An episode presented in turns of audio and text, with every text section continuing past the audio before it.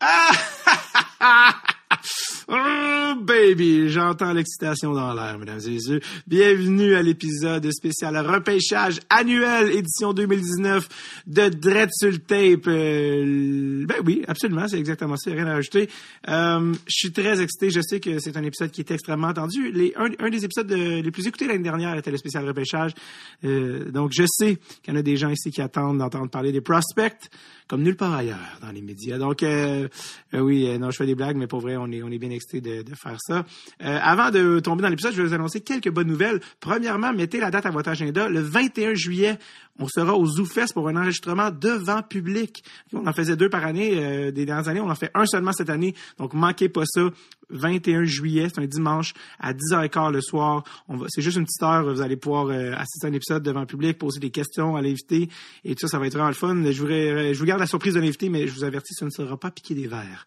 Donc, notez-le, 21 juillet. 10h15, ZooFest, Tape devant public. Également, nouveauté cette année à Dreadsul Tape euh, pour le repêchage, on a décidé de faire un live pendant le repêchage, oui, sur notre page Facebook. Euh, Charles et moi, on sera en direct, on va écouter euh, le repêchage. avec- C'est le fun, le vivre, vivre en fait le repêchage ensemble. Il y a beaucoup d'excitation et vous allez pouvoir... poser des questions à Charles pendant le repêchage. Charles va pouvoir make a pick dépendamment de qui est disponible. Et ça pour toutes les équipes, euh, les Canadiens, tout ça, toute la première ronde. Et vous allez aussi pouvoir euh, voir par rapport à la liste qu'il a faite. Sa liste euh, dans l'ordre euh, de, selon lui, les meilleurs joueurs, mais c'est pas comme ça que ça sort évidemment dans la vraie vie. Sa liste, évidemment, pour ceux qui ne savent pas, sera disponible euh, uniquement pour les membres Patreon. Donc, sa liste avec des paragraphes vraiment complets sur chaque joueur de la première ronde et plus et plus plus encore d'autres suggestions de joueurs de deuxième ronde sera disponible, est disponible sur euh, notre page Patreon. Euh, Peut-être qu'elle n'est pas disponible au moment où euh, l'épisode sort en ce moment, juste euh, quelques jours, le temps que Charles euh, remette de l'ordre dans, sa liste, parce qu'en fait, l'épisode est enregistré super récemment. Tout ça s'est fait très rapidement. L'épisode est enregistré le 4 juin 2019 euh, chez Monsieur Snake. Et euh, donc, c'est ça, on va faire ça le plus proche possible euh, du repêchage pour vraiment que les gars aient la, la liste la plus juste possible, mais également aussi donner un peu de temps euh, Charles, juste le temps de compléter sa liste. Et tous les membres Patreon, vous allez pouvoir la consulter à tête reposée, regarder ça, relire un peu les joueurs, les évaluations de Charles. Snake aussi nous fait part de sa liste euh, dans l'épisode. Tout ça, évidemment, dans le plaisir. Euh, donc, c'est ça. Euh, Est-ce que j'ai oublié des trucs? Ouais, c'est ça. Là, cette année, euh, on l'a échappé. On l'a vraiment échappé. Parce que euh, je suis arrivé chez Snake, il m'a dit combien de temps pense qu'on va faire? Ça, je dis à une heure et demie. Je me suis dit, bon, regarde, deux heures, peut-être on est mal commode. Trois heures, mesdames et messieurs, trois heures de couverture. On s'est complètement emballé. On était, on l'a échappé. On l'a échappé. Charles puis moi, on était en retard dans notre game de hockey. C'était, c'est bon, regarde. Qu'est-ce que tu veux? La passion l'emporte. Euh, mais en même temps, j'ai hâte que vous, euh, vous nous fassiez part de vos commentaires, de votre feedback sur l'épisode. On, on, est, on va dans les détails, mais je sais que c'est ça que vous voulez aussi. Vous voulez en apprendre pour vrai sur les joueurs. Et c'est ça qu'on a fait cette année. Puis les gars ont travaillé tellement fort. Charles a travaillé comme un gars qui est payé pour faire ça et toute l'année. Puis pour ceux qui sont des néophytes de Dread sur le Tape et écoutent l'épisode, sachez que toute l'année, on fait des épisodes, des qui, je crois, sont accessibles quand même euh, au grand public et des entrevues, j'ose croire, intéressantes et, comme je le dis, accessibles. Je dois avouer qu'aujourd'hui, puis je le dis toujours euh, quand c'est le cas d'entrée de jeu, c'est un épisode un petit peu plus niché, un petit peu plus, euh, bon, entre guillemets, Asperger, dans le sens que on tombe vraiment euh, comme Obélix dedans, on tombe dedans. On est vraiment là pour couvrir et faire une présenter tous les joueurs, tous les prospects du repêchage de 2019, mais vraiment avec une évaluation extrêmement subjective et personnalisée de la part de Charles et de Snake, qui ont personnellement regardé et fait une évaluation des joueurs. Donc c'est vraiment, euh, c'est vraiment une affaire de geek, de repêchage, de geek de hockey. C'est geek et jock en même temps, c'est quand même pas peu dire. Donc, euh, donc c'est c'est vraiment ça. Et les gars, euh, les gars ont, ont vraiment travaillé fort, puis ils, ils connaissent leurs joueurs, et ça donne un épisode vraiment le fun parce que Snake et Charles sont vraiment pas nécessairement la- du même avis. Et évidemment, Snake donne toujours un très bon spectacle avec des choix sortis de nulle part beaucoup trop tôt. Il adore ça, donc euh, c'est jamais décevant. Donc euh, voilà, je crois que j'ai tout dit. Euh, je l'ai dit, je pense que ça a été enregistré le 4 juin 2019. Euh, assurez-vous qu'on couvre tous les prospects, la banque d'espoir du Canadien, le repêchage canadien, tout ça. Tout y passe dans le spécial annuel du repêchage 2019 de Dread sur le Tape. Enjoy! Voici Charles Pellerin et Monsieur Simon Snake70 Boisvert. Et c'est parti.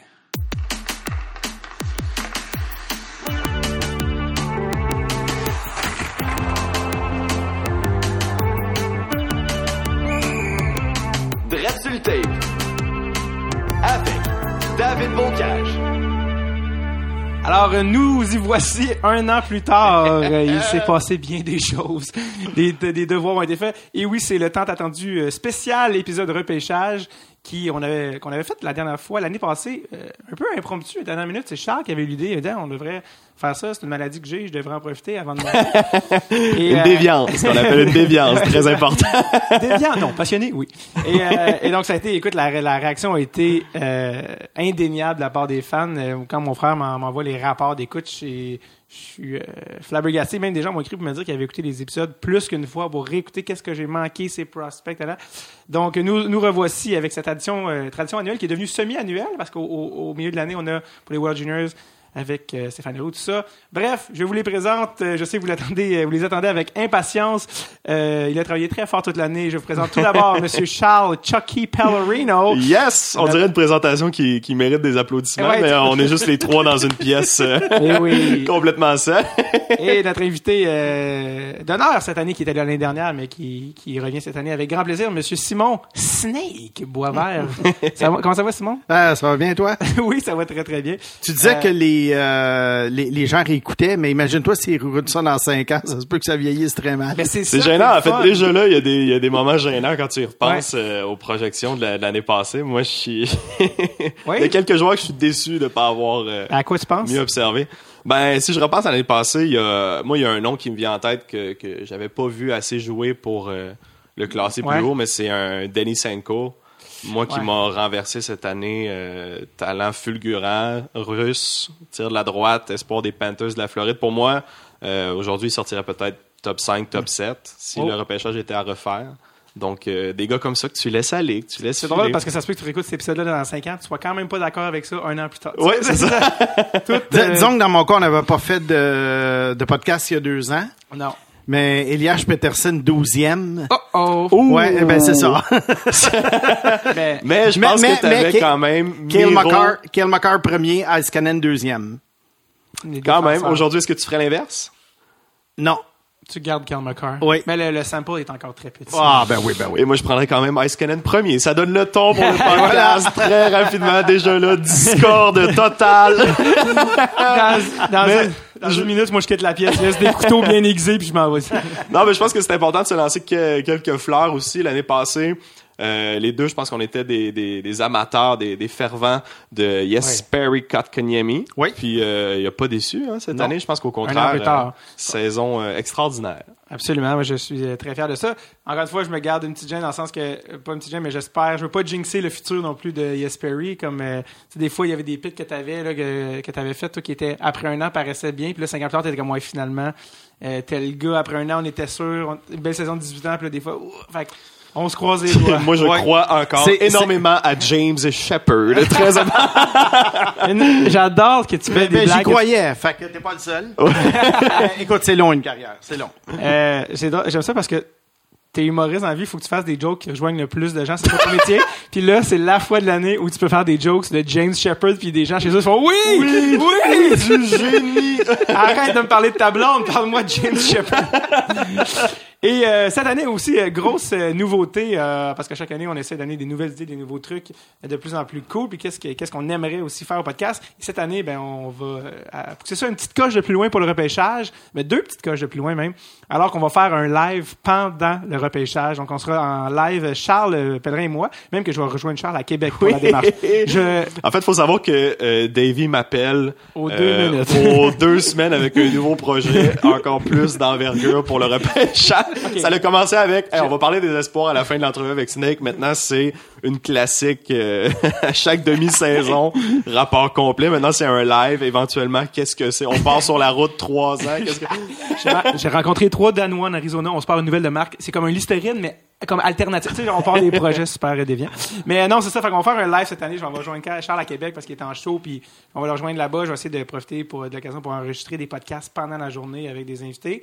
Et pendant le soir, on va être en direct. On va euh, vivre le repêchage avec vous. Ça va vous permettre aussi de vivre des trucs qu'on ne pourra pas faire aujourd'hui. C'est-à-dire, aujourd'hui, on donne la liste des joueurs selon bon, comment ils ont été évalués, mais dans les faits, c'est pas comme ça que ça se passe pendant un repêchage. Il y a des joueurs qui partent tôt, il y a des joueurs qui partent tard. Qui va être disponible quand telle équipe repêche, et par telle équipe, je veux dire, plein d'équipes, mais aussi les Canadiens. Qui va rester au 15e rang? Ben, ça, on va juste le savoir le soir même.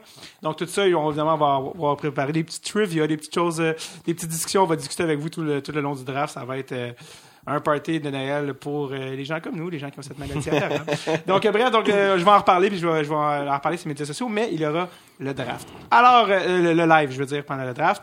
Donc, euh, déjà, euh, on s'en vient au... euh, parce que là, on a parlé un peu l'année dernière, là, Kotkaniemi, je sais pas s'il y avait d'autres fleurs que vous voulez vous euh, lancer Euh, mais je pense que les deux, on aimait beaucoup euh, Quinn Hughes. Oui, il a, il a ter- il a très bien fini. hein, Les quelques matchs qu'il a joués à la Ouais. fin de la saison. Très, très bien fini. Moi, Mais je suis très excité pour l'année c'est prochaine. tôt. Écoute, c'est c'est tôt encore pour juger, mais il y a des, j'ai il y a la des chance. tendances qu'on peut voir. Ouais, je suis assez content aussi de ma prédiction sur Brady Kachuk. Oui. Euh, J'avais souligné que Brady aurait plus d'offensives qu'on lui donnait euh, en NCAA. J'étais très content aussi d'avoir euh, nommé Jesse Ulonen euh, Ouais, je dans, me mes, dans mes sleeper picks. Finalement, il est sorti à Montréal très très tôt. Ouais. Ça, c'était dans mes fleurs, mais il y a plusieurs Oui. joueurs qu'on ne, qu'on ne connaissait pas. J'ai appris d'ailleurs, selon des sources certaines, que en fait, le Canadien visait Jonathan Berggren, euh, qui a été pris par euh, Détroit. ouais, un pic et demi, deux pics Un pick et Ouais. demi. euh, avant. Et donc, euh, que le Canadien s'est euh, retourné vers Ilonen. Et donc, euh, et un an plus tard, qui, euh, qui paraît le mieux entre les deux joueurs? Je pense qu'Ilonen a-t-il. a- Non, c'est Ikonen qui était blessé.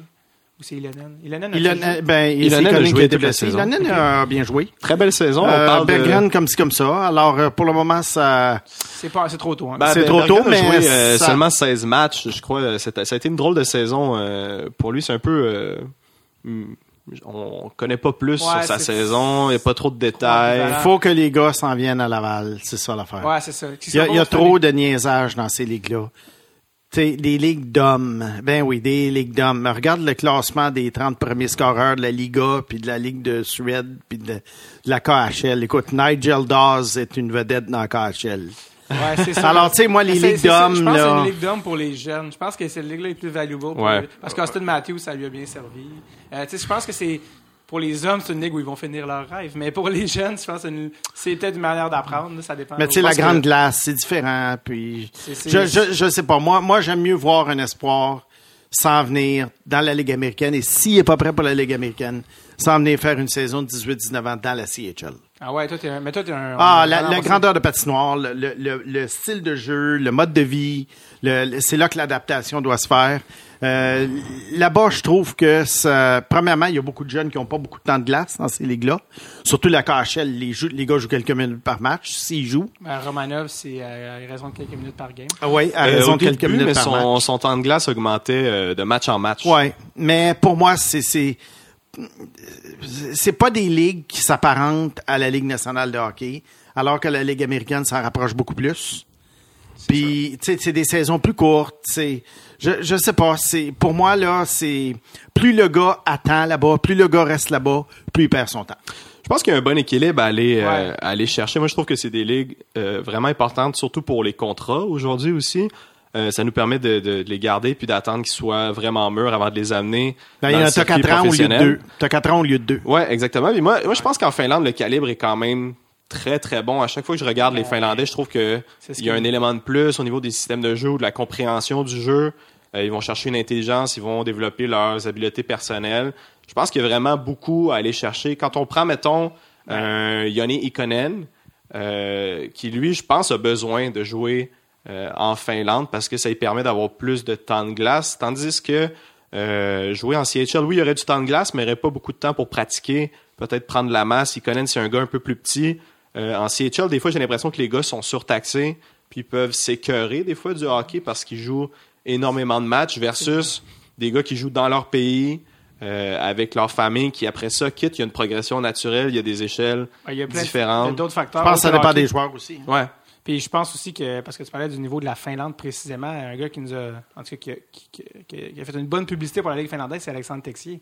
Qui est arrivé ici, monde a dit Ouais, qu'est-ce qu'il vaut en Finlande? C'était bon, mais oups, Brûle, euh, ben, je veux dire, c'est encore tôt, mais je veux La dire, Ligue points par match en Ligue américaine, monde la Ligue nationale, euh, paraît très bien, même dans un rôle euh, diminué. Il, fait, il était mis dans des situations de confiance. Tortorella l'a fait jouer dans des endroits où j'étais comme, moi, il met le gars de 19 ans pour- dans ce moment-là. Puis, euh, donc, euh, je fais, oh, OK. S'il y avait, tu sais, on sait que les chiffres en Ligue européenne sont évidemment pas du tout représentatifs et pas comparables à des chiffres en Non. CHL. Ça, c'est évident. Mais tu vois que hum, au niveau grandeur de, grandeur de patinoire, il s'est adapté très vite. Euh, je pense que ça dépend des styles de joueurs, tout ça. Mais on garde ça pour après, parce qu'on va revenir à tout ce qui est euh, espoir des Canadiens, Ligue américaine. On va revenir à ça. Après, je pense que si les gens sont là, c'est parce que vous avez travaillé comme des vrais petits démoniaques euh, cette année. D'ailleurs, on va d'ailleurs euh, dévoiler, euh, avant de rentrer dans le- la liste, votre méthodologie, votre manière de travailler pour cette année, parce que malheureusement, on doit avoir un emploi à temps plein. Comme dit Charles, on, comme dit Charles, on fait l'humour en attendant de vivre de notre rêve. Donc, euh, Notre, notre plus beau plan B. ouais, c'est ça. Et donc, d'ailleurs, Charles a travaillé tellement fort cette année. Charles fait les premières parties de Jay euh, du Temple partout au Québec. Et à chaque fois que Jay sort de scène, tout trempe avec une serviette, qui est-ce qu'il ne voit pas dans sa loge en arrivant devant un ordinateur, les jambes croisées avec un calbenote? Tellement que Jay était rendu à un point, il se disait, Hey, je- il, commençait à se sentir mal. Il dit Charles, il travaille tellement, il est tout le temps en train d'écrire, il écrit des jokes, tout le temps en train d'écrire. Moi, je j'écris pas assez, hein, pour se rendre compte finalement que Charles travaillait en fait sur sa liste de repêchage. Euh, Je travaille aussi très fort sur l'humour, je tiens à le dire, avec Julien.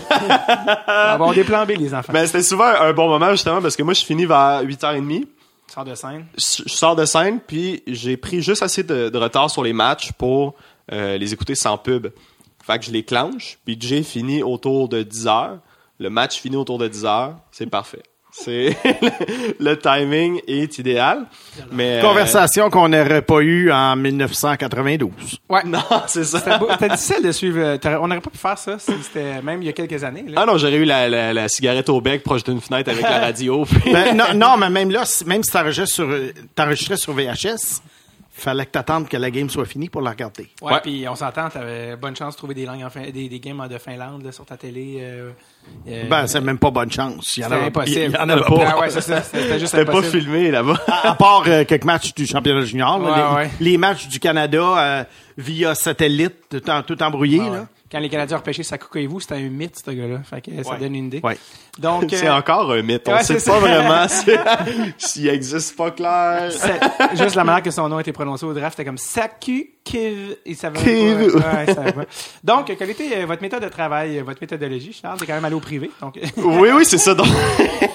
oui, mais je travaille pas comme quelqu'un qui a été au privé. Je travaille comme quelqu'un qui a été au privé parce que Qui est devenu alcoolique. sa famille l'a envoyé là, mais un peu outcast.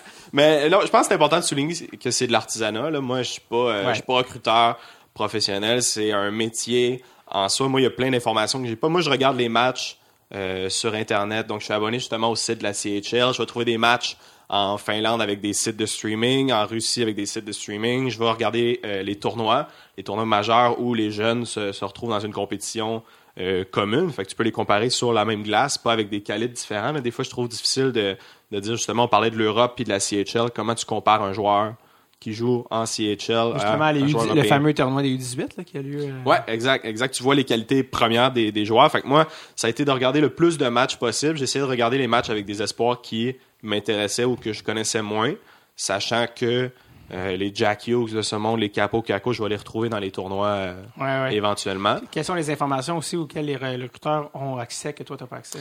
Euh, ben, ce qui, tout ce qui est psychologique, ça, je l'ai pas. Je connais pas le tempérament du joueur. Je sais pas comment euh, le joueur est sur le banc. Je sais pas si euh, c'est un joueur de caractère. Comme je peux avoir une vague idée selon ses performances, mais c'est des éléments que j'ai pas. J'ai pas son background familial.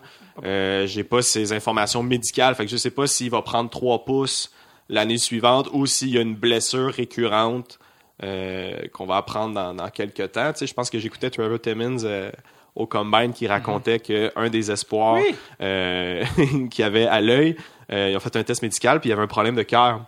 Il s'en allait jouer un tournoi de soccer. Finalement, il a été opéré. Puis ça, ça lui permet de jouer encore au hockey. On sait pas c'est qui, mais Ouais. si jamais on apprend que quelqu'un a un problème de cœur et joue au soccer, on saura que le Canadien l'avait à l'œil. Puis là, Fait- à ce moment-ci, c'était mineur dans sa vie, mais si ça n'avait pas été, été détecté, qui sait qu'est-ce qui serait arrivé plus tard, puis à quel moment, tu sais, euh, Kovalev avait des problèmes de cœur à l'époque où c'était semi-détecté, donc ça influence quand même le parcours d'un... Ouais, exact. C'est, c'est des éléments que j'ai pas non plus. C'est pas des joueurs que j'ai pu suivre depuis qu'ils ont 15 ans, des fois. En Europe, c'est des joueurs qui apparaissent pour moi à, à 17 ans. Puis euh, c'est des informations que les recruteurs là-bas ont de savoir, OK, mais à 15 ans, il performait de telle façon, à 16 ans, de telle façon. Fait il y a une progression un peu plus euh, naturelle. Tu es capable de faire un portrait plus global versus moi Ouais. qui regarde des matchs puis qui analyse la progression du jour 1 euh, au jour 365 du, du repêchage. Et là, sachant cette année qu'on avait l'examen final qui était aujourd'hui, tu as vraiment commencé euh, encore plus que l'an passé, je pense. Ben, j'ai commencé d'avance parce qu'on avait justement le, le, le spécial Ouais. des World Juniors. Ouais. Fait que j'ai commencé vraiment en septembre à regarder un peu plus de matchs euh, de temps en temps. Dès que j'avais l'occasion, j'en regardais un, puis je prenais des notes. Avant, je prenais pas de notes. Ouais. C'était seulement des, des impressions, puis je me rattrapais quand arrivait juin.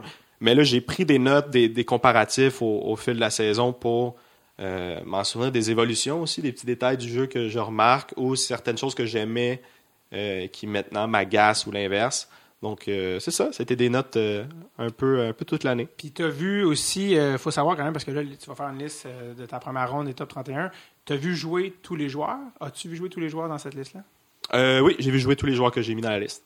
Puis je pense que tu avais aussi avais un minimum de fois où tu as vu jouer chaque joueur. Idéalement autour de deux. Idéalement autour de deux. il y en a qui vu beaucoup plus. t'as Beaucoup vu- plus, mais il y en a beaucoup moins, ça c'est sûr. Il y en a qui c'est des impressions que j'ai regardé aussi des vidéos sur. Je regarde sur YouTube les highlights, mais seulement pour voir euh, la façon de marquer des joueurs. Mhm. Parce que sinon, tu peux juste être ébloui. Moi, je regarde euh, si le joueur est capable de marquer de différentes façons ou de faire des passes de différentes manières. Donc, c'est ça que j'analyse dans Ouais. euh, les highlights. Puis, je regarde les shift-to-shift. Il y, a des, il y a des gens tout aussi déviants que nous autres, Dave, qui vont découper les présences des joueurs pour nous. Fait que tu peux regarder 20 minutes d'un joueur, c'est sa game au complet, puis c'est les segments où lui était là. Fait que ça, je trouve ça pertinent pour l'exercice. Ça me permet, au lieu d'avoir vu peut-être un match ou deux, euh, je monte à 3-4. Donc, ça me donne un portrait euh, un peu plus global. Puis, euh, tu sais, la lacune de ma méthode, c'est vraiment que je les vois pas jouer en vrai. Je les vois pas en vrai. Tu sais, l'année passée, quand on est allé au camp, en fait, au tournoi des recrues, à la Place Belle, voir les espoirs du Canadien contre les espoirs de Toronto, Ouais. j'ai vu Rasmus Sandin pour la première fois en vrai. Puis en vrai, il m'a vraiment épaté, tandis qu'en vidéo, ben, je, y avait une je limite. voyais le talent, mais il y a une limite. Il y a Ouais. une limite. En vrai, ça m'a sauté aux yeux. C'est un talent pur. Et finalement, ça s'est avéré euh, une- Il a brûlé la Ligue américaine à 18 ans quand même. ce qui est pas peu dire. Mhm. Euh, Monsieur Boisvert, vous, votre ma- manière de travailler, votre manière de procéder pour faire euh, votre classement. Ben, je te, je te dirais que Charles a fait le tour pas mal. oui, euh, de, de 90% de, de la méthode. Ouais. Euh, alors, je peux pas dire que j'ai les grandes différences.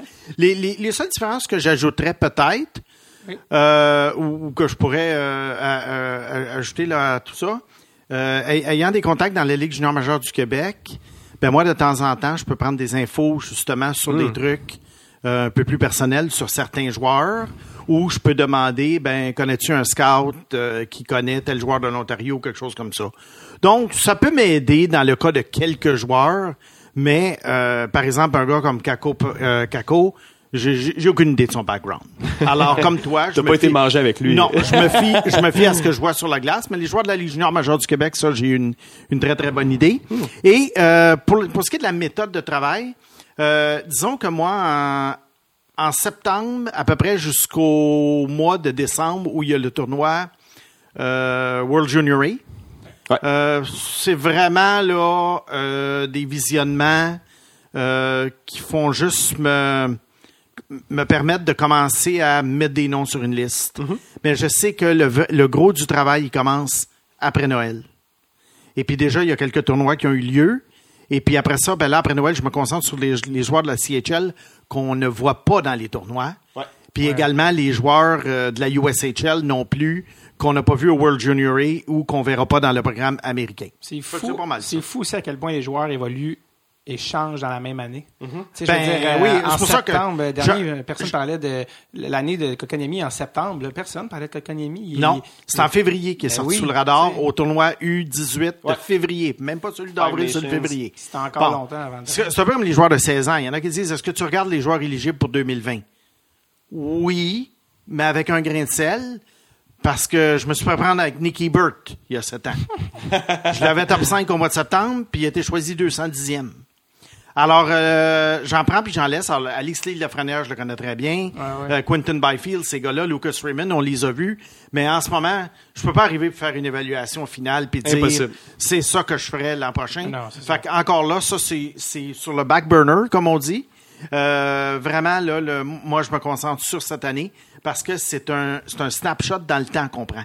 Ouais. Euh, ce que le joueur va être, ce que ça va être dans un an, ça sera pas la même liste. Ce que c'était il y a un an, c'était pas la même liste. Mais à un moment donné, il, il faut tirer la ligne. Ouais. La ligne, on la tire en juin 2019. Absolument. Et euh, on y vient, on arrive. Donc, euh, dernier truc, dans le fond, avant qu'on tombe euh, tête première dans le péché, euh, que seront les listes. Dernière chose, ça serait juste une introduction un peu de la classe de 2019 de bassin de joueurs. Chaque année change. Il y a des années où Tom McDavid, il y a des années où c'est Nico Ishii le premier choix. Dans... Rien enlevé à Nico Ishii, mais tu sais, ça varie. Je veux dire, on parlait tantôt de... Ouais, mais il y en avait des meilleurs.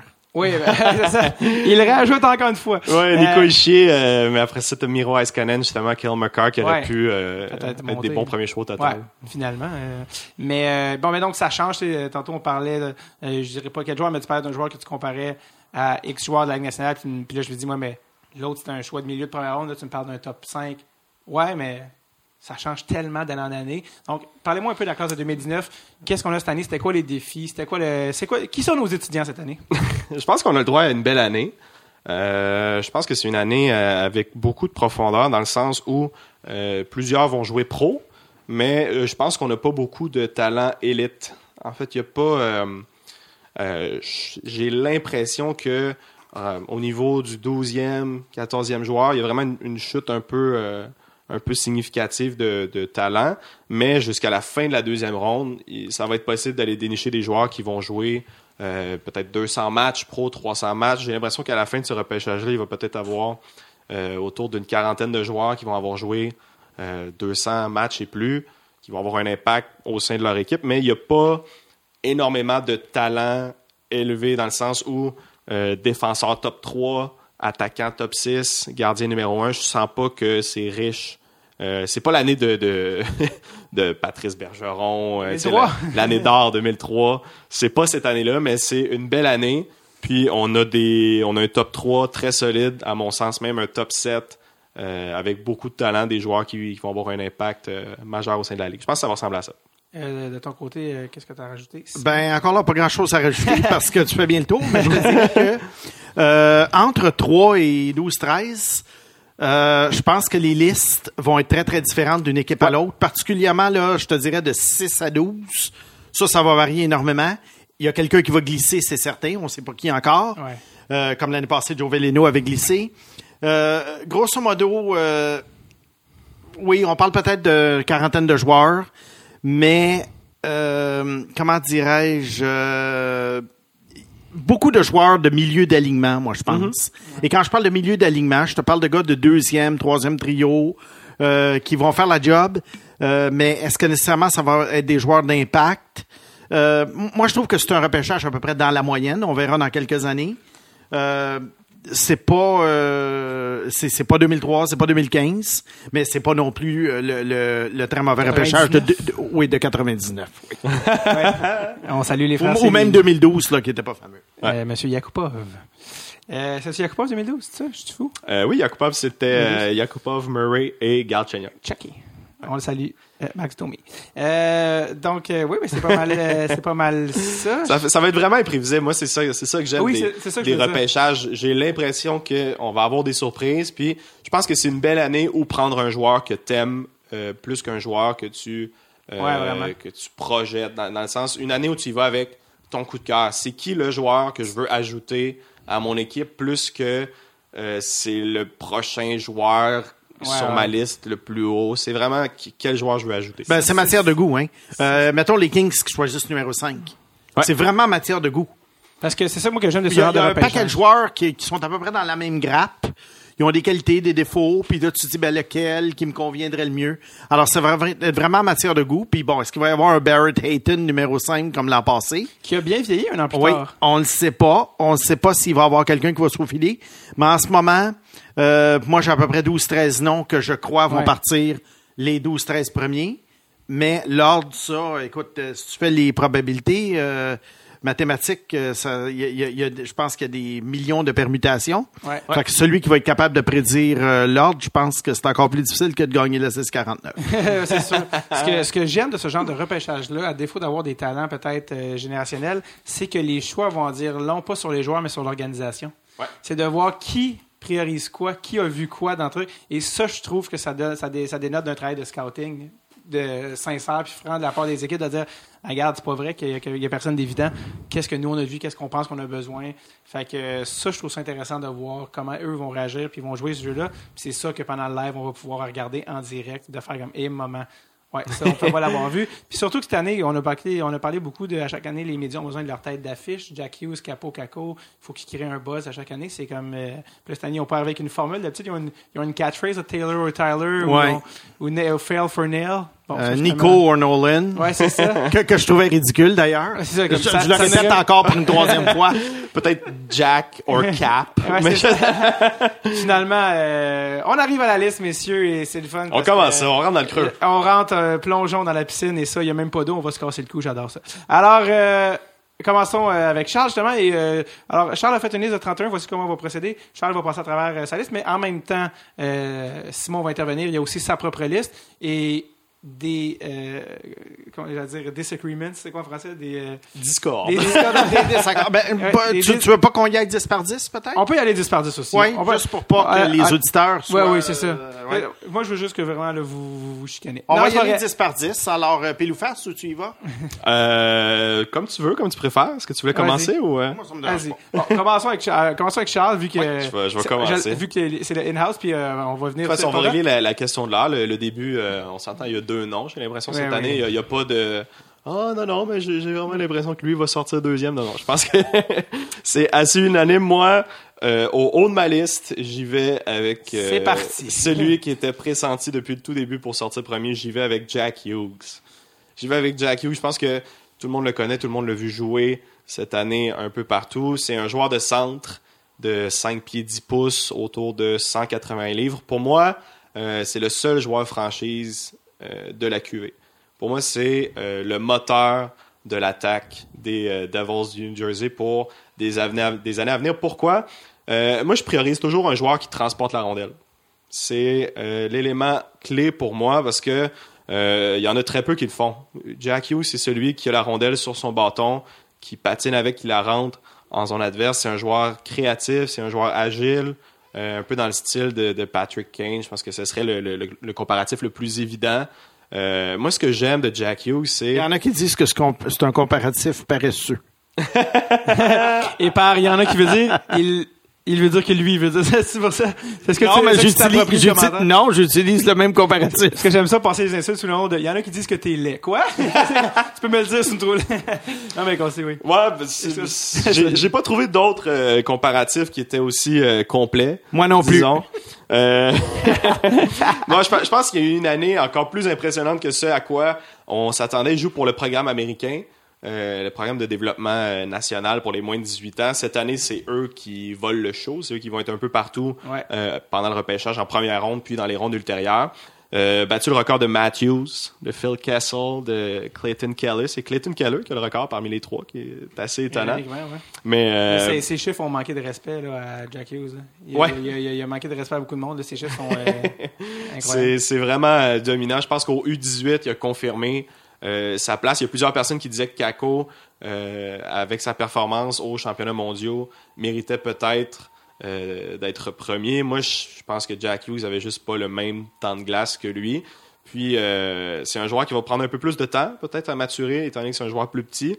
Mais c'est un joueur plus fort qu'on le soupçonne. J'ai l'impression, je vois de la force chez lui. Son centre de gravité est bas, donc je pense que c'est quand même difficile de le tasser. C'est sûr que ces batailles à un contre un, euh, si ça arrive bâton à bâton, c'est lui qui va perdre, mais c'est rare que tu y enlèves parce qu'il est très rapide. Moi, ce que j'aime, c'est que il génère constamment les chances de marquer. Constamment. Quand il est sur la glace, il génère des chances de marquer. J'aime sa patience aussi. Je trouve que c'est un joueur qui épuise l'autre équipe parce que euh, tu vois souvent rentrer en zone adverse puis se mettre à patiner, faire des virages que personne n'oserait essayer. Tu sais, rentrer en plein centre, faire un virage puis revenir directement vers la ligne bleue. Je trouve que c'est des euh, mouvements créatifs qu'on voit rarement. Je connais pas grand joueur euh, dans la Ligue nationale qui fait ça. Peut-être un Barzell qui patine comme ça. La question Mais- est de savoir s'il peut le faire dans la Ligue nationale. Je suis persuadé. Moi, de ce que j'ai vu au championnat mondial, j'ai même pas de doute que l'an prochain, euh, ça va être un élément important des Devils du New Jersey. Donc, euh, Jack Hughes, tout le monde, joueur franchise? Où il y a eu, euh, au championnat du monde où il y a eu 18 ans, pendant les festivals, ils ont appelé, ils ont appelé ça euh, bonne journée de demi-visière, Jack, parce qu'il pouvait finalement enlever sa grille à 18 ans et mettre sa demi-visière. Euh, je sais pas si on veut parler, est-ce qu'on veut voir si euh, Snake est déjà dé- en- Ben oui, je pense que oui. Euh, j'a- J'aimerais savoir. euh, Snake. Ben, moi, j'aime ça parce que tu fais 90% du travail pour moi. Puis après ça, t'as juste à tes, analyses sont très justes. Euh, moi, je peux juste ajouter mon grain de sel. Moi, j'ai Capo Caco premier. mais Ah, ça mais qu'on- j'ai la même analyse que toi, Jack Hughes. Cela- Cela dit, il faut, faut que les gens sachent que c'est pas arrangé avec le gars des vues. On n'a pas fait exprès pour que vous ayez. euh, je veux que, que tout le monde sache que les deux n'ont pas vu les listes respectives de l'autre. Non. Donc, on les découvre au fur et à mesure et ce n'est pas arrangé pour donner un. Puis show. on s'est pas parlé pendant la saison. Non, non, pas du alors c'est très spontané ce qu'on Ouais. fait. Puis moi, ben, j'ai pas habitude de- d'être un lécheux de bottes, alors euh, Ah, c'est plus l'inverse tes tendances, je pense. non, mais sérieusement, Un moi, j'ai. Capo, Capo Caco premier parce que encore là, je pense que c'est matière de goût. Alors, j'enlève absolument rien à toute l'analyse que tu as faite, Jack Hughes. C'est très possible que ça se produise comme ça. C'est dans le fond, pour moi, c'est 1-1-A. Euh, pourquoi j'aime mieux Caco? J'ai l'impression que Jack Hughes, c'est le gars qui t'amène en série et Capo, c'est le gars qui te fait gagner en série. Moi, c'est l'impression que j'ai. Bon, Marbin, euh, si les Devils se rendent loin puis que Jack Hughes gagne le Conn Smythe avec 30 points, je vais avoir l'air fou. Mais euh, je ne sais pas, j'ai une petite préférence pour Caco. C'est pas seulement une, ques- une question de physique, c'est une question de de, euh, d'impact total sur la game. Euh, J'ai réfléchi très longtemps, puis j'ai été pas mal euh, pile ou face toute l'année. Est-ce que, que- est-ce que le, le championnat mondial Ouais, m'a ça. influencé? Oui, il m'a influencé dans le cas de Caco, mais il m'a pas nécessairement influencé dans le cas de Hughes parce que, comme tu as dit, il n'y a pas eu beaucoup de temps de glace. Et il y a quand même eu un très bon match contre la Russie. Et je pense que Et, c'est ça un peu. et- et- et j'adore son frère Quinn Hughes, qui a à peu près le même physique. et puis, euh, alors, alors ça serait euh, un petit peu euh, euh, niaiseux de ma part de te dire, ben, j'aime Quinn, puis j'aime pas Jack. J'adore, j'adore Jack Hughes. Simple question de préférence. Euh, et puis, alors en ce moment, moi, j'aimerais beaucoup mieux être les Rangers de New York que les Devils. Ah, parce que oui, les, oui, la position d'or. Parce que les, les Rangers, ils, wrong. ils ont juste à attendre euh, qu'est-ce qui va être pris. Alors, euh, c'est à peu près ça. euh, c'est ça. ouais. Je veux dire, il y en a qui ont quand même pris Ryan Murray deuxième, puis c'était peut-être pas ça qu'il fallait. Dans le sens que, tu sais, des fois, c'est, mais non, c'est pas, c'est pas un bon comparatif. Mais euh, oui, pour revenir sur Kako, euh, il y a eu la. Il y a eu comme la vague des World Championships où je me suis dit, oh, oh, oh, là, je me demande s'il y a des gens qui vont euh, partir dans, dans le tsunami, dans la piscine à vagues, parce que euh, les gens voyaient les highlights de Kako partout, mais personne ne regardait jouer Hughes. Si tu as vraiment regardé les games de Hughes dans un rôle moins important que la, la Finlande, puis Il y, avait sans- sa place. Il y avait Ouais, sa ouais, place. puis sans rien enlever à Finlande qui a quand même gagné le bordel de championnat avec une équipe de d'anonymes. euh, les deux gars de la nationale qui ensemble avaient cette année zéro but. Donc euh, ils ont quand même fait quelque chose d'incroyable. Ils étaient très bien coachés, très bien euh, drillés. Mais je pense que Kako a tellement donné un bon show, il est tellement euh, flash in the pan que je sens que les gens n'ont pas littéralement, ils ont, ils ont pas regardé Hughes, Ouais. Euh, les détails, le voir jouer, voir ses shifts. Ce que toi tu as vu par exemple. Charles. Ben oui, puis je, pense que c'est toujours tentant d'y aller pour pas le underdog, mais oui, un peu euh, celui qui était deuxième toute l'année qui va chercher le, le poste de numéro un. Moi, ce qui m'impressionne le, le plus de, de Kako, c'est son équilibre. Il est, il est plus fort. Les Il- edge, je- edge work, ouais. En fait, euh, tu peux pas le déstabiliser. En protection de rondelle, tu vas pas y enlever la rondelle. Il est vraiment, vraiment solide. Juste son, son but où... J'arrive Ouais, même pas à ouais, le décrire ouais. son... Il était sur une patte, mais Il, était sur une patte, il a gardé son équilibre. Je trouve que ça, c'est, c'est signe que c'est un athlète. Je suis persuadé que plus jeune, euh, c'était pas seulement un joueur de hockey, là, c'était vraiment un athlète Ouais, ouais. all around. C'est un gars qui est prêt pour la Ligue nationale, mais Bon, euh, je pense que ça va être un des meilleurs alliés de la Ligue. Son comparatif, j'aurais tendance à y aller avec un Rantanen avec un peu plus de finesse. C'est ça. Euh, certains ont dit Barkov. Moi, je vois pas Barkov parce que euh, Barkov joue au centre, puis euh, c'est lui qui va chercher les responsabilités défensives. Kako, je le vois pas comme ça. Mais euh, il a battu le record de buts euh, en Liga de Barkov euh, au même âge. Puis il y a juste Michael Granlund et Barkov qui ont plus de points par match que lui. C'est C'est comme phénoménal. c'est vraiment impressionnant. J'ai hâte de voir au sein de la Ligue si Euh, ça va être un marqueur de 40 buts, 40 passes. Ça va dépendre avec qui il joue. Exact. Là, on parle de Kravstov, on parle de Zibanejad. Ça peut aider, mais c'est pas Nathan McKinnon non plus. Non. Exact, exact. Je, je le vois peut-être euh, comme une, euh, une espèce de Svechnikov de l'an dernier, mais version euh, améliorée. Pour moi, Svechnikov va être un joueur élite. Euh, Est-ce que je bâtirais ma formation autour de lui? Non. Capo Caco peut-être un peu plus. C'est drôle parce que Sébastien Aho est devenu le joueur de franchise en Caroline. Ouais. Qui est un choix quoi de deuxième ronde, là, tu sais. Euh, oui, puis qu'au championnat junior, euh, c'était considéré avec Lainé puis Pouliou-Yarvi comme le troisième meilleur Ouais. espoir. Et, en, et en ce moment, c'est le meilleur des trois. Ouais. Même Et- euh, peut-être le quatrième derrière euh, Yo Levy au sein de l'équipe. Oui, Euh, oui, ouais, qui était défenseur. Oui, oui, oui. Ben, Ah, Encore oui. plus loin, c'est juste Ah, pour dire oui, à quel oui, point Yo Levy, on ben le oui, ben concernait oui. pas. Quand Ben on oui. sait bien, tu joues avec les deux.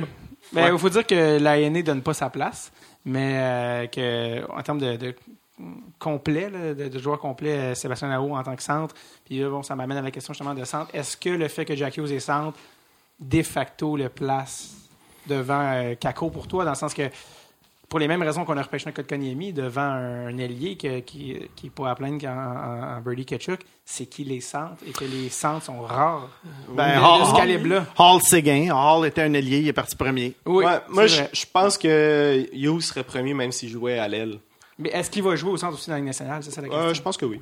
Oui. Je pense que oui. Et les deux sont d'accord là-dessus. Ouais, je pense surtout euh, avec les Devils, euh, Nico Ishier, c'est le meilleur deuxième centre que tu peux pas avoir. Il est bon des Ouais, c'est ça. deux centres de la glace, mais offensivement, c'est pas ton. Ouais, est-ce que Jack Hughes sera, est-ce que Jack Hughes sera la, la raison qui sera convaincre Taylor Hall de rester au New Jersey, c'est-à-dire un centre crédible avec qui il peut faire une carrière? euh, Je pense que la, la seule solution, ce serait peut-être d'augmenter le nombre de ponts euh, à New York. déménager New Jersey dans une autre ville.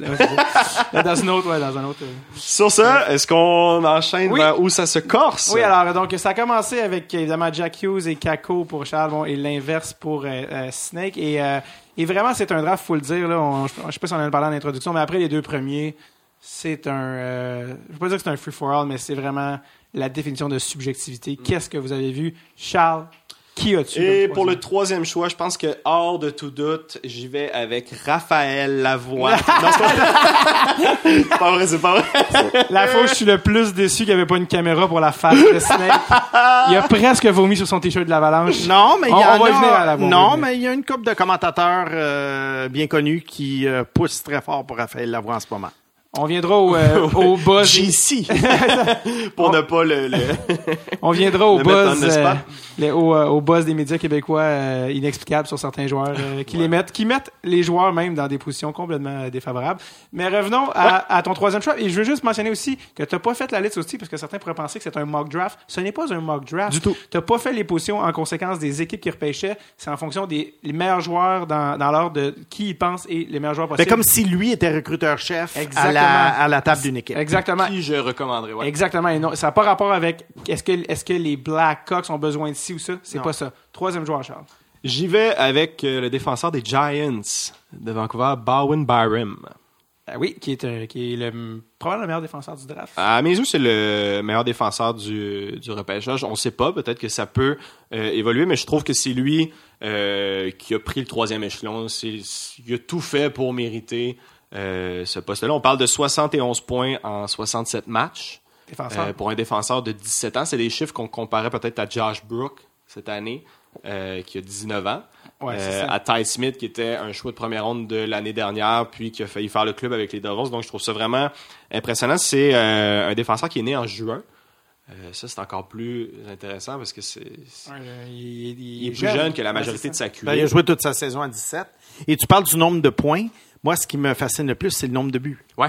Parce que tu sais que souvent, dans les juniors, c'est euh, c'est- facile pour des défenseurs d'aller chercher une tonne d'assistance. Ouais. Ils jouent sur le power play. Ils jouent font- 37 ils- ils minutes. oui, ils font une passe à- au joueur de centre. Le joueur de centre passe à un ailier. L'ailier la met dedans. Il y a un secondary assist. À la fin de l'année, ils ont 60, 65 points, mais ils ont 9 buts, 60 passes. Est-ce que nécessairement ça va se reproduire dans la LNH? Non. Mais un gars qui est capable de compter 26 buts, ça prouve qu'il y a une shot précise.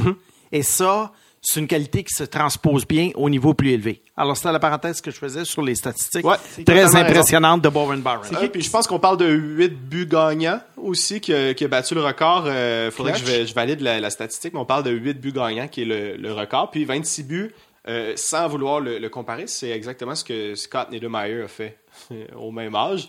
Euh, c'est pas le même genre de joueur Ouais, du tout, mais c'est juste pour souligner à quel point euh, il y a eu une belle saison. Euh, moi, je- il a amené sa- son équipe en finale alors qu'il n'y avait pas un gros club. Nécessairement, les Giants En, en septième match, la prolongation. Septième match, la prolongation contre une équipe qui était euh, gonflée, disons, une très très bonne équipe. L'équipe de Brett Leeson avec Ian Scott, c'était une très très bonne équipe. Puis, euh, ce que j'aimais aussi, c'est que sur la glace, son équipe le cherchait. C'était le seul joueur à qui guy. on donnait la rondelle. En fait, c'était vraiment, ça semblait ça le plan de match. C'est bon, on a la rondelle, on la donne à Byram, c'est lui qui patine en possession de rondelle, difficile à battre. Euh, son seul défaut, je dirais peut-être son son implication défensive, disons son euh, son mental awareness que je dirais euh, en anglais, mais euh, je mettrais ça sur, sur le fait qu'il jouait tellement de minutes puis qu'il était porté euh, vers l'offensive parce que sinon son équipe marquait pas de but. Mais je pense qu'on a affaire à un défenseur de première paire, assurément très mobile, moderne, qui va marquer euh, des buts, Top, faire un- des points. top 2 premier ou deuxième? Ça dépend du club. Ouais, ça dépend du club. OK. Exact. Si euh, Si c'est Colorado, c'est deux. Ouais. Mais, Mais dans le sens qu'il y a le potentiel Si c'est Chicago, c'est un. Ouais, si Oh, c'est pas peu dire parce que c'est Chicago probablement qui repêche troisième, mais qu'ils ont quand même des Duncan Keith, là, qui, oui, même si c'est vieillissant. Ouais. euh, On, on- on projette là, dans 5 ouais, ans. ok, ok, c'est ça. ouais, Parce que, ça- ce serait Bogvis qui deviendrait le, le deuxième peut-être. ouais, ouais. ou- Non, mais dans le sens qu'il y a le potentiel d'être numéro un, c'est ça que je veux dire, alors que certains gars on ne peuvent pas monter plus haut que deux, euh, alors que lui, euh, s'il a ces qualités-là, bon, c'est quand même assez pas rien. Euh, tes impressions, euh, Snake, de. de, de, de Ben, je les ai. Là. Les donnés, moi, c'est l'histoire des buts. Ouais, l'analyse- est, très juste. Est-ce que c'était ton troisième sur ta liste? Non. tu me déçois C'était mon quatrième. Quatrième. Donc, C'était mon quatrième. On est très près quand même. est-ce que je, je laisse euh, Snake dire son troisième? Euh, Ouais, on peut y aller. Je pense que de toute façon, il va Ben, moi, c'est, là où je sors un petit peu du champ, pas du champ gauche, mais où, où, où j'élève le joueur de plusieurs rangs, c'est Peyton Krebs. Oh, ok. Ben, j'aurais pensé que tu allais dire Alex Turcotte. Non, moi, c'est Peyton Krebs. Troisième au total? Oui. Euh, parce que là, on parle de matière de goût. Peyton Présente- Krebs a joué, a joué le joueur, s'il te plaît, ouais, pour les gens qui le connaissent vraiment pas, vu qu'il est un petit peu moins connu que certains. Peyton Krebs, c'est un joueur de l'Ouest qui a été le capitaine de l'équipe des moins de 18 ans cette année euh, au mois d'avril pour le Canada. Il a très bien joué. Il était sur le premier trio avec Dylan Cousins et puis Alex Newhook, deux autres euh, gros prospects. Va- donc, on va revoir dans quelques minutes. Ah Oui, c'est ça. Euh, Krebs, il a joué pour le Ice de Kootenay qui va déménager à Winnipeg. C'était une équipe très faible depuis quelques années. Il jouait pratiquement seul, euh, d'où sa fiche de moins 50. C'est le Pour- premier au total de la Ligue Pour de l'Ouest. ceux, euh, pour ceux- Moins 50! pour ceux qui accordent l'importance à ça. Euh, ça avait été le premier choix au total Bantam de la Ligue de l'Ouest il y a trois ans. Euh, moi, je trouve que c'est un gars qui est extrêmement cérébral, extrêmement intelligent, un, un sens du jeu incroyable, une vision incroyable.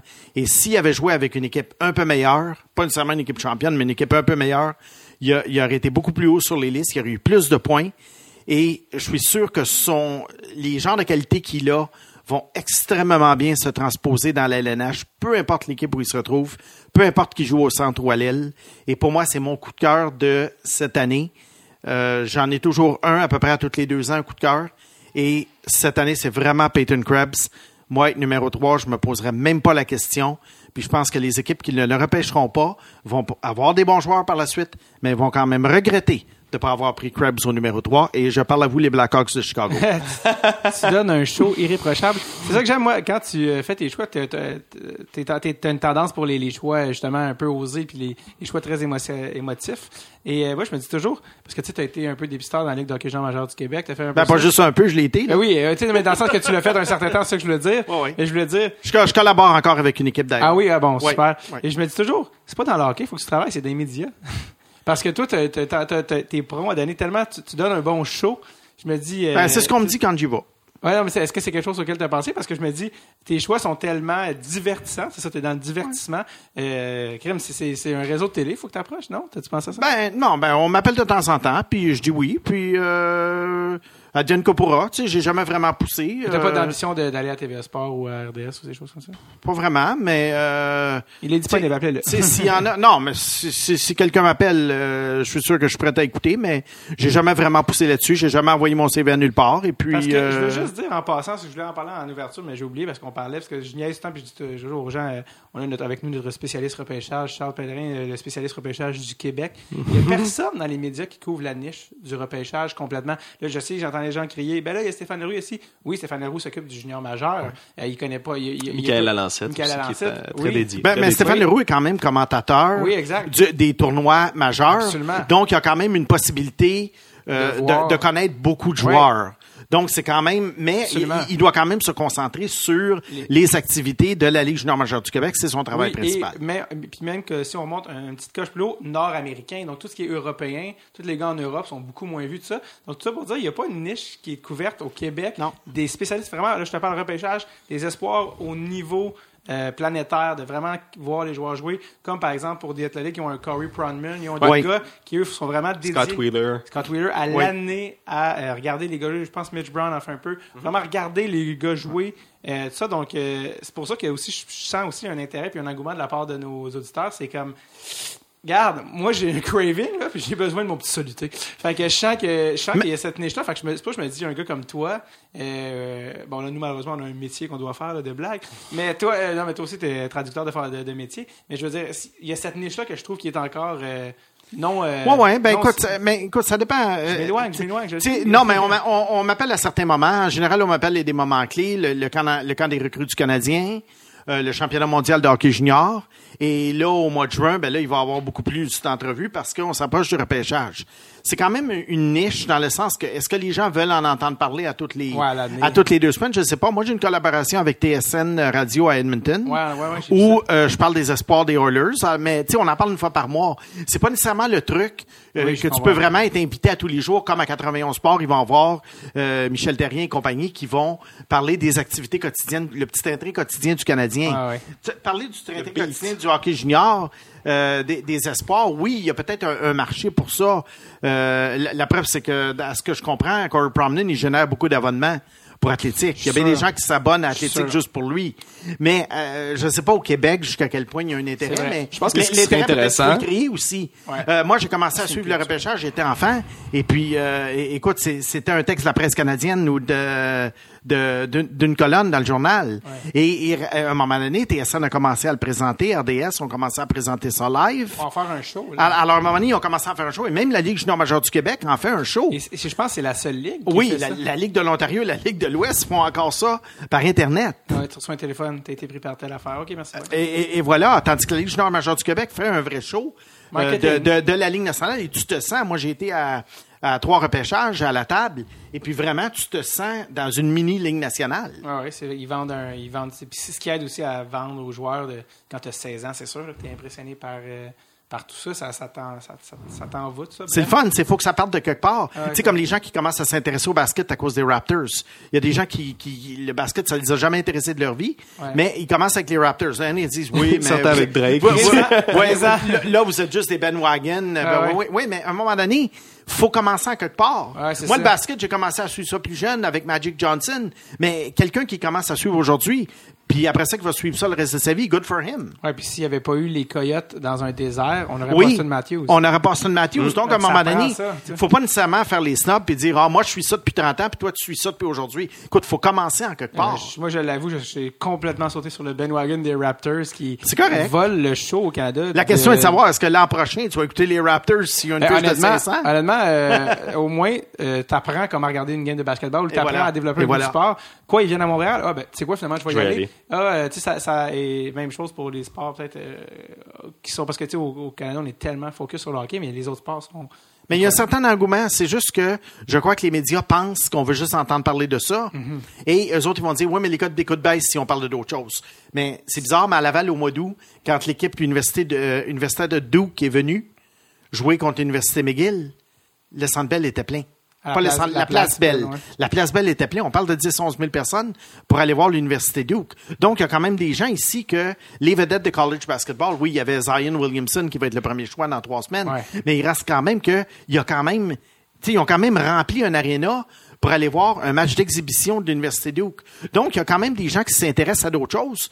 Et puis, euh, euh, il faut pas juste penser que euh, les, les gens veulent entendre parler des, des derniers potins là, de Jonathan Drouin à, tout le- à toutes les cinq minutes. Il y a un beau chien, il y a un beau chien. hein. Mais euh, Instagram. je je pense que ce qui, ce qui serait vraiment intéressant, c'est peut-être une, une série euh, plus documentaire à chaque année Ouais. euh, des meilleurs espoirs, un portrait avec vraiment euh, une analyse de recrutement, puis rencontrer le joueur, rencontrer euh, son background, d'où il vient, aller à son arena où il jouait plus jeune. Je pense que ça, ça peut être intéressant visuellement, puis euh, d'aller en Europe aussi. Je pense que ça peut être cool pour les gens. C'est le genre de truc qui euh, se dévore sur YouTube, là, une espèce de 12-15 minutes avec une analyse du joueur un peu plus dans le détail. J'ai l'impression Ouais. qu'à la veille du repêchage, tout le monde s'éclanchérait au complet. Là. Un espèce de... Une, une dernière 31 chose là-dessus, parce que je sais qu'on est pas On mal projet, euh, on est un peu hors Ouais. sujet. Mais une dernière chose là-dessus, qu'est-ce Ouais. qui fait que le repêchage de la NFL est populaire? C'est que les gens voient énormément de matchs collégiaux. Ouais. Et une autre affaire aussi, puis ça, c'est difficile dans la, la- la NHL, euh, de, de fait que les joueurs sont repêchés à 18 ans, c'est que dans la NFL, les joueurs collégiaux que tu vois en octobre, novembre, décembre, huit mois plus tard, ils sont dans la, dans la NFL. Tandis que dans le hockey, la majorité des gars qui vont être pris dans trois semaines, on va les voir dans deux, trois, quatre ans. Oui, absolument. Euh, désolé de notre éditorial. Ben oui, mais faudrait peut-être euh, aussi que moi je pense que si le circuit québécois s'adapte puis devient un peu plus scolaire, peut-être qu'on aurait aussi Ouais.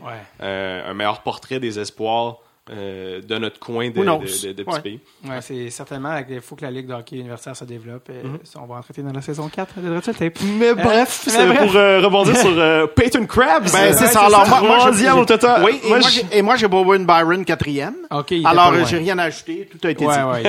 Peyton Krabs, euh, je l'adore, mais jamais au point de le mettre euh, troisième. Je vois pas autant d'upside euh, pour Peyton Krabs. Je trouve qu'il y a une belle vision. Euh, c'est un joueur compétitif. Je pense que c'est un joueur complet. Moi, je le compare un peu à un Mike Richards. Sors de cette pièce immédiatement. Mike Richards sans, euh, sans la cocaïne, évidemment. Non, c'était pas pour ça que- que je disais que ça. C'est parce que tu le, sous-estimes. Je vois beaucoup de talent chez Peyton Krebs. Euh, j'ai une place dans mon cœur choyée pour Peyton Krebs. Mais euh, même que moi, ce que je me suis noté d'intéressant, je pense pas que ça va être un premier centre. Je pense a le potentiel d'être un deuxième centre. Mais ce que je me suis dit, c'est que c'est un gars qui va jouer longtemps. Un- moi, je le vois euh, être un deuxième centre, éventuellement devenir un troisième centre dans la trentaine. Après ça, devenir un quatrième centre. Je le vois jouer jusqu'à 40 ans, Peyton Krebs. Moi, je, je me suis noté que c'est peut-être un peu comme un Matt Cullen, un espèce de gars Ouais. qui prend tellement soin de lui puis qui est sérieux qu'on va le voir jouer à 40 ans. Donc, c'est la note que je me suis mis. Mais mais moi, j'ai, j'ai pas hâte à ça parce que je vais en avoir 75 si je Ah, ça, c'est si t'es en vie. Non, c'est pas vrai. Alors, alors, alors, alors, parce que tous les fans des Blackhawks vont venir ici cogner, ça a trop de stress. alors, alors, c'est qui ton quatrième choix finalement? Mon quatrième choix, ce n'est pas Peyton Krebs, c'est Raphaël. Non, ok, j'arrête d'insister. C'est euh, Mais le gag vaut la peine, je veux- j'en veux d'autres. J'y vais avec euh, Alex Pour moi, c'est le quatrième choix au total. Euh, pour ceux qui ne connaissent pas, c'est le fils d'Alfie. Hein? On connaît Alfie Turcotte, très très important. À ton, à ton âge, je dois pas le connaître bien, bien. Non, mais je, je trouvais ça important de, de le mentionner. Euh, c'est un gars qui a grandi dans le hockey. Je trouve que ça fait toujours une différence pour euh, les espoirs de baigner là-dedans. Euh, Les gens pourraient penser, by the way, parce que par son nom de famille, Turcotte qui vient de Lavaltrie, mais c'est pas le cas. Là. Du tout, c'est un Américain. Ouais, il joue pour ça. le programme de développement des, des moins de 18 ans avec Jack Hughes. D'ailleurs, c'est son euh, co-chambreur. faut savoir que Turcotte a été blessé pour une bonne partie de l'année. Euh, a pas joué énormément, mais euh, a quand même trouvé le moyen de se, se démarquer. Moi, je, je le compare un peu à un Max Domi ici qu'on verrait à, à Montréal. Quand tu dis il a été blessé, il a joué plus qu'un Galchenyuk à son année de draft, par Oui, exemple. oui, beaucoup plus. Gatchenyuk a joué 7 matchs. Puis il a quand même été repêché troisième, et lui a joué. Quoi, Euh, je pense autour de 22 matchs, peut-être, au Ouais, total. ouais, puis on, l'a vu, on l'a vu, même- on l'a vu au tournoi du ça, donne, 18. ça donne un- Ouais, on l'a vu euh, au U18. J'en avais parlé un peu au spécial avec Stéphane Leroux. Ouais. Euh, je m'étais trompé. Je l'avais un peu sous-estimé. Euh, plus de talent que, que, que, que ce que j'ai mentionné euh, à Noël. Je le vois comme un Max Domi, justement, un joueur qui transporte la rondelle très très rapide, sensiblement le même gabarit. On parle d'un d'un gars autour de, de 5 pieds 10, 5 pieds 11, mais assez, assez trapu, assez solide. C'est un bulldog. C'est un bulldog, exactement. C'est un joueur intense. Euh, ce que j'ai aimé aussi, c'est que les joueurs américains se sont fait demander euh, dans l'équipe, c'est qui tes amis? C'est dans, dans les moins de 18 ans. Et euh, 95% des, des joueurs ont sorti euh, Turcotte comme étant euh, un de leurs amis proches.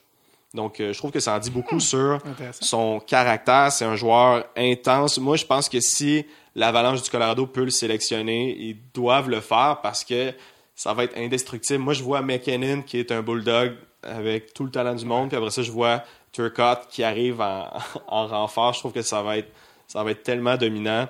Peut-être Euh, peut-être ça rendrait même un certain Tyson Jost euh, expendable. euh. ouais, peut-être. Non, il peut euh, jouer avec lui. centre. Il pourrait jouer avec aussi. Oui, euh, parce que Joe peut jouer à l'aile. Ouais. Ouais, puis euh, Carl Soderbergh. Fait que, euh, ouais, c'est ça. Exact. Donc, euh, moi, c'est un peu le potentiel que je vois, un, un genre de, de Max Domi, peut-être un peu moins productif que Max Domi. Max se dirige vers des saisons de 75 points, peut-être. Ouais, Est-ce que c'est reproductictif ce qu'il a fait cette année, Max? Ouais, ouais, ouais. Je pense Parce que, que- La, la vitesse qu'il est allé chercher cette année, euh, ça va l'amener loin. Je pense qu'il va jouer encore euh, Parce que au même exact- calibre. Ouais, ben, je l'espère. C'est euh, exactement de lui qu'on parlait tantôt quand il me disait euh, Ah, tu vois, j'allais quatrième, je le compare à Max Domi. Puis je me disais Est-ce qu'un quatrième overall, comparé à Max Domi, c'est trop. Parce que sans rien enlever à Max Domi, bien évidemment, mais c'est.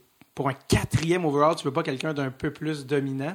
Ça En dépend des de- années. Mais là, c'est ça qu'on parlait. Ouais, en termes de coop, cette année, C'est vraiment, c'est vraiment un stud. Je te dirais, le comparatif, c'est que Barzell est sorti, euh, est sorti 16e. si je Ouais. me Ouais, trompe mais ça, c'est une grosse anomalie. Ouais, c'est une grosse erreur, mais il serait sorti sinon 13e. On s'entend. Ben, les Euh, ont fait de Boston. Non, mais c'est une grosse anomalie que Barzal soit pas sorti top 10.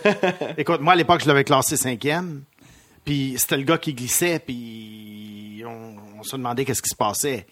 Alors. Ça, ça varie d'année en année. je pense qu'on ça peut pas comparer les, repêchages, on peut pas mais je trouve bref, que quatrième, c'est pas celui avec le, le- le plafond le plus élevé, mais c'est le joueur que je veux ajouter à ma franchise.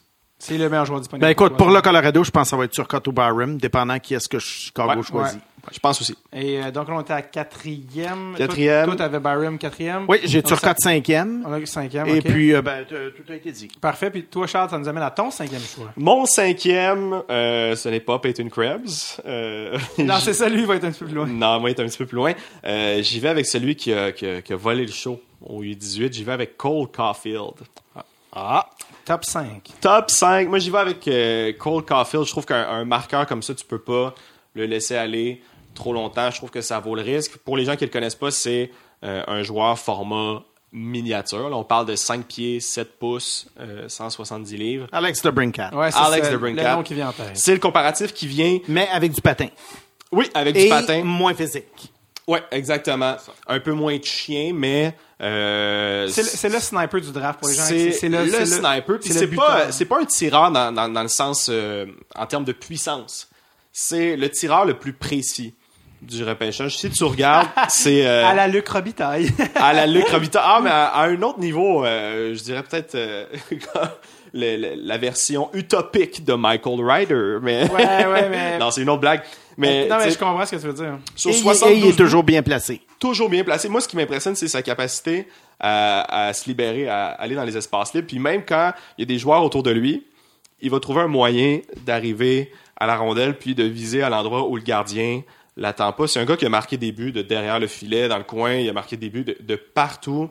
Euh, c'est vraiment un tireur. Puis moi, ce que j'ai aimé aussi, c'est son entraîneur, justement, du programme des, des U18, qui dit euh, Cole Caulfield n'a jamais joué un match moyen au sein du programme. Jamais joué un match moyen, toujours un match B, B+, en montant. Je trouve que ça en dit beaucoup sur le joueur. Puis, euh, à ses yeux, c'est son joueur qui aime le plus le hockey.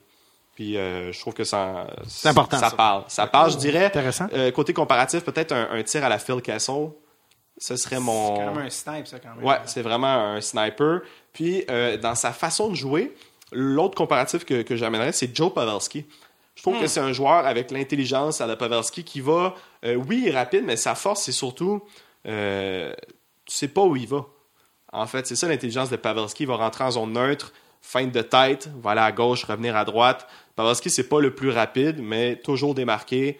euh, devant le filet, c'est un poison, il va dévier la rondelle. Moi, je trouve que c'est un, un comparable intéressant pour euh, Cole touche à, Caulfield. touche à toutes les rondelles. Pavelski, je sais pas s'il y en a qui ont regardé les séries cette année. Il, il peut être couché par terre et il dévie la rondelle pareil, ça n'a aucun sens. C'est le genre de gars qui ont un, un cerveau 360, là, Ouais, qui est très intelligent. ouais un, un joueur de hockey naturel. Donc on parle ici vraiment d'un petit marchand de vitesse qui, euh, qui, qui marque des buts. Là. Un Il a mar- marqueur. Euh, tu l'as pas dit combien de buts ou en tout cas, il- 72 buts cette année. Ça n'a aucun sens. Puis euh, au tournoi des moins de 18 ans, il a battu le record de Alex Ovechkin pour le nombre de buts.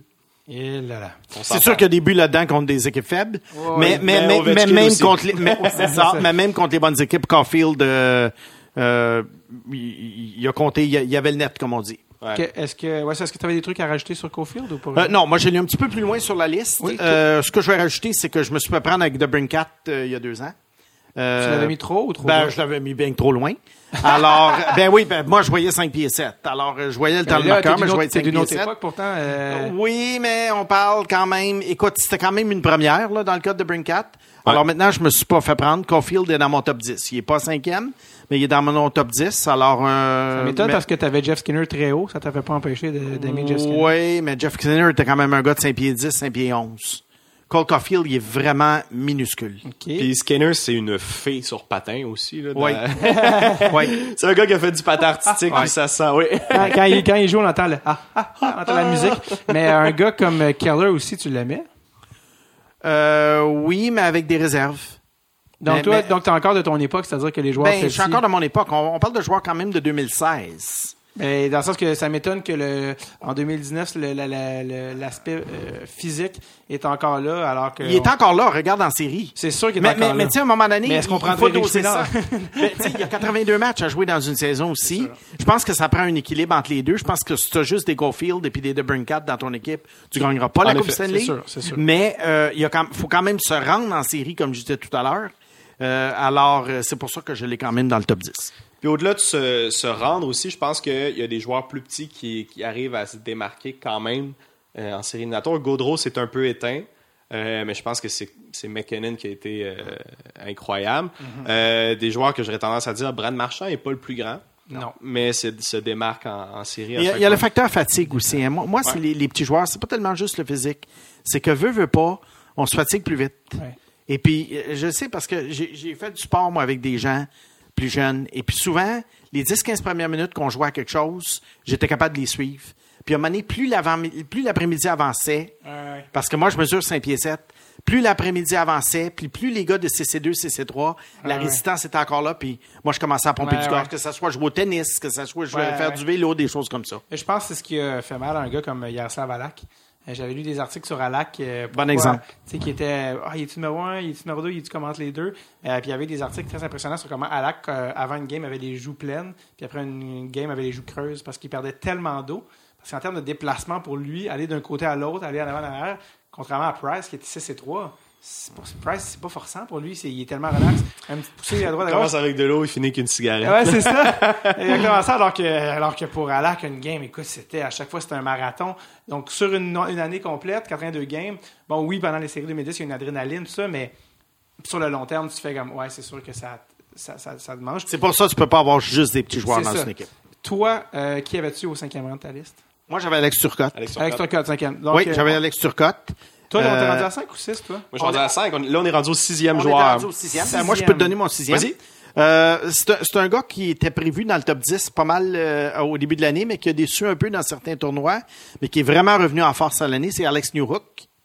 Alex Newhook qui joue ouais. dans la Ligue euh, Junior A de l'Ouest en Colombie-Britannique. Oh. C'est peut-être ça qui lui a nuit. Euh, il a été repêché par les Moussets d'Halifax. Il a décidé de pas se rapporter. Il veut aller jouer à l'université l'an prochain.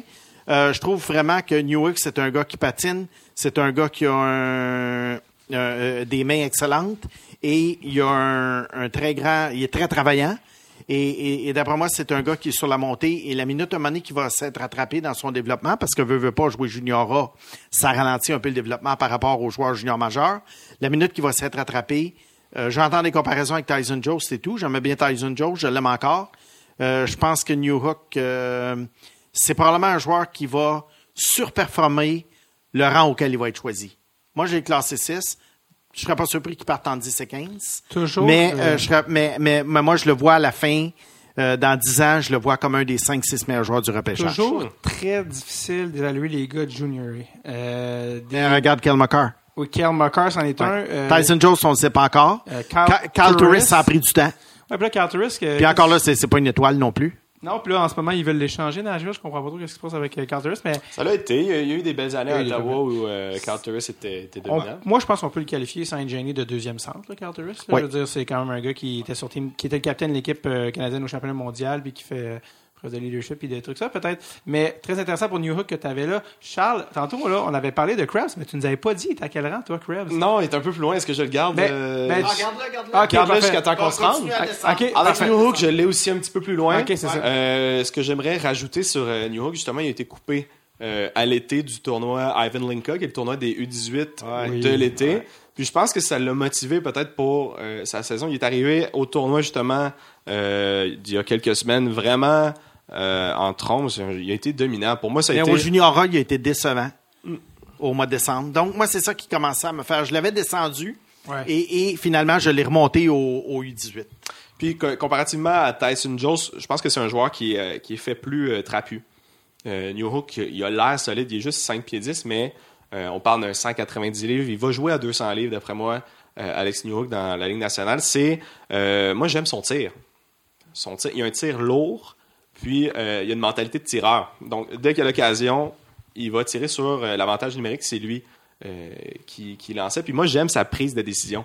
Il sait ce qu'il va faire avec la rondelle. Il n'y a pas d'hésitation. Souvent, c'est tiré, mais il est capable d'être patient puis de faire le bon jeu. Moi, je l'adore, Alex Newhook, mais je ne l'ai pas classé euh, aussi haut que toi. Moi, mon sixième, mon sixième choix. Juste avant, euh, pour New Hook, c'était qui ton comparatif? À qui te faisait penser un peu un gars comme New Hook? Ah, j'ai pas trouvé de comparatif pour Newhook. Je trouvais ça quand même euh, difficile. Ouais, on n'est pas obligé non plus d'en forcer. M'en- pas à moi, c'est c'est la, c'est la question que je déteste le plus Ouais, je recevoir. sais. Ouais. Ça, c'est plus en termes Jaden de... Schwartz?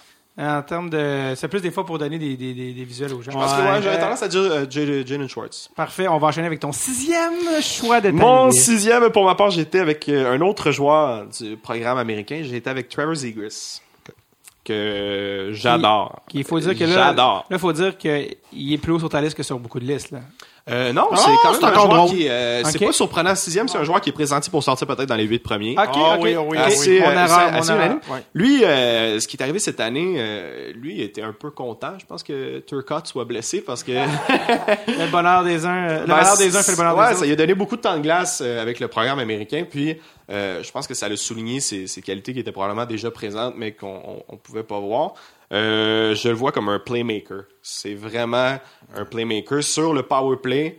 Euh, c'est pas Jack Hughes qui était le meilleur joueur des Américains, c'est Trevor Zegras. C'est euh, un joueur créatif, vraiment, vraiment créatif, peut-être le plus créatif du repêchage. Euh, je le compare peut-être à un Nicholas Backstrom à ce point-là. C'est un joueur de 6 pieds, autour de 175, 180 livres. Je pense que c'est un joueur qui va jouer plus tôt qu'on pense euh, dans la Ligue nationale parce que euh, c'est un joueur qui est versatile, qui est intelligent. Euh, moi, des fois, je regardais les Américains puis je le confondais avec Jack Hughes dans, dans le style, dans la façon de transporter la rondelle. Je pense que si Détroit peut le repêcher, ça va être un fit parfait. Alors ça, c'était ton numéro 6. Numéro très- 6, très Trevor Zegras. OK, à ton numéro 7. Mon numéro 7, oh, là, ça devient intéressant. J'ai été avec Philip Broberg. Wow! Wow! Il y avait Ben, déjà- écoute, écoute, c'était mon numéro 7 après le Linka. OK. Là, c'est... Mettons que ça va prendre un bout de temps avant qu'on en parle dans mon cas. Alors, je, je te laisse faire l'analyse. Parce qu'il y avait déjà des questions, Charles, sur Broberg à la mi-année avec Stéphane Leroux. Et déjà, les gens l'avaient sur le radar. Ouais, puis moi, à, à Noël, j'avoue que je n'étais pas vendu sur euh, Philippe Broberg. Moi, euh, j'aimais ses, ses qualités athlétiques. Broberg, moi, je, je le regarde, je, je pense toujours au cheval. c'est le mot qui me vient pour moi. C'est vraiment un cheval. Il est fait fort, c'est un gars de 6 pieds 3, 180. Il patine, là, ça l'a aucun. Pour moi, c'est Euh, peut-être le meilleur patineur du repêchage. C'est, c'est le meilleur, oui. C'est, c'est le meilleur. Il y a une vitesse de pointe euh, qui, qui est dure à. Défenseur. Défenseur. On devrait, on devrait dire les positions des gars quand on les nomme, mais oui, défenseur, oui. Zegras, je l'ai mentionné, c'est un centre, un ailier gauche, Turcotte au centre, Byram en Oui, défensive. ouais, on en a parlé juste pour lui, parce que là, plus on tourne dans les gens moins connus, plus on veut savoir. Donc, euh, Donc, c'est un défenseur. Ce que j'aime aussi, gaucher, droitier? gaucher. Gaucher, parfait. Un grand gaucher. Euh, on parle d'un d'un gars qui est né à la fin juin. Le 25. Donc lui, son cadeau de fête, ça va être euh, un beau repêchage top 10. J'ai J'ai- j'ai ah oui, l'impression. donc vous êtes pas mal confiant top 10. C'est drôle aussi parce que tu sembles aussi accorder euh, beaucoup d'attention aux dates de naissance, qu'on n'entend pas beaucoup d'autres gens parler. Est-ce que toi, c'est dans ton truc aussi? Ah euh? oui, ah oui. Puis moi, moi, moi, ce qui me rend fou, c'est les- ce qu'on appelle les late. Ouais. Les, les gars après. qui sont nés l'an la- entre le 15 septembre et le 31 décembre. Ça me rend complètement fou et c'est pour ça que cette année, cette année, il n'y en a pas beaucoup dans les top espoirs.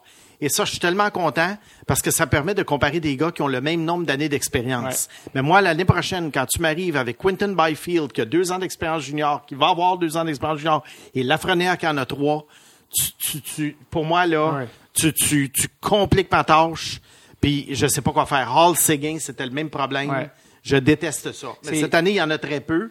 Et, et Dieu merci. Il y, a, que- il y a Raphaël Lavoie qui est Exact, un va, j'allais dire, ça va revenir. Ouais. Fait que la date exacte pour de, de tomber, c'est C'est 15, euh, le 16 septembre au 31 décembre. 16 septembre. Oui, c'est ça. Donc, ceux qui sont nés après le 15. Donc, euh, euh, Austin Matthews était né le exactement. 16 septembre. Et Ovechkin. euh, Et c'est pour ça que j'avais classé l'année premier. Ah, bon, tu vois. À que- juste à cause de ça. Ah, ben là, ça a quand même eu un poids peut-être euh, très- tellement Ah, important. pour moi, pour oui. Et, je comprends, Charles, quand il parle des dates de naissance estivales, que Kanyemi était un mois de juillet. Ben oui, c'est ce qui a fait la différence avec que- Zadina qui avait un année complète. Écoute, rappelle-toi à l'école, à 13 ans, 14 ans, le gars qui était né au mois de d'août, puis le gars qui était né au mois d'octobre, le gars qui était né au mois Oui. d'octobre, des fois, il était trois pouces plus grand. Ah oui. Ah, Bon, ça- rendu dans la LNH à 24 ans, ça n'a plus d'importance. Bon, ça explique Mais, pas pourquoi j'ai ma euh, puberté au cégep. Est-ce que tu essaies de dire? ouais, mais je Mais pour, ce que veux pour le hockey, ça a une, une très Ouais, grande importance. Oui, énorme différence. Puis euh, surtout, justement, quand tu as des hauts talents, de même, tu te demandes si ça a influencé. Mais c'est ça, des Matthews et des Ovechkin étaient quand même des late, c'est-à-dire des gars nés Oui. Quelques jours après. Ils seraient nés un peu, plus, un peu avant, puis auraient été l'année d'avant dans le repêchage. Donc, Ben, on regarde l'année passée, euh, Semyon Dare Agutchinsev, que j'ai de la misère à dire. Euh, dire, Ben, euh, euh, il faut l'appeler SAD. Ouais, c'est ça. SAD qui a été un choix euh, des Maple Leafs de Toronto qui a vraiment surpris au camp. Je pense qu'il est sorti en fin de troisième ronde, disons.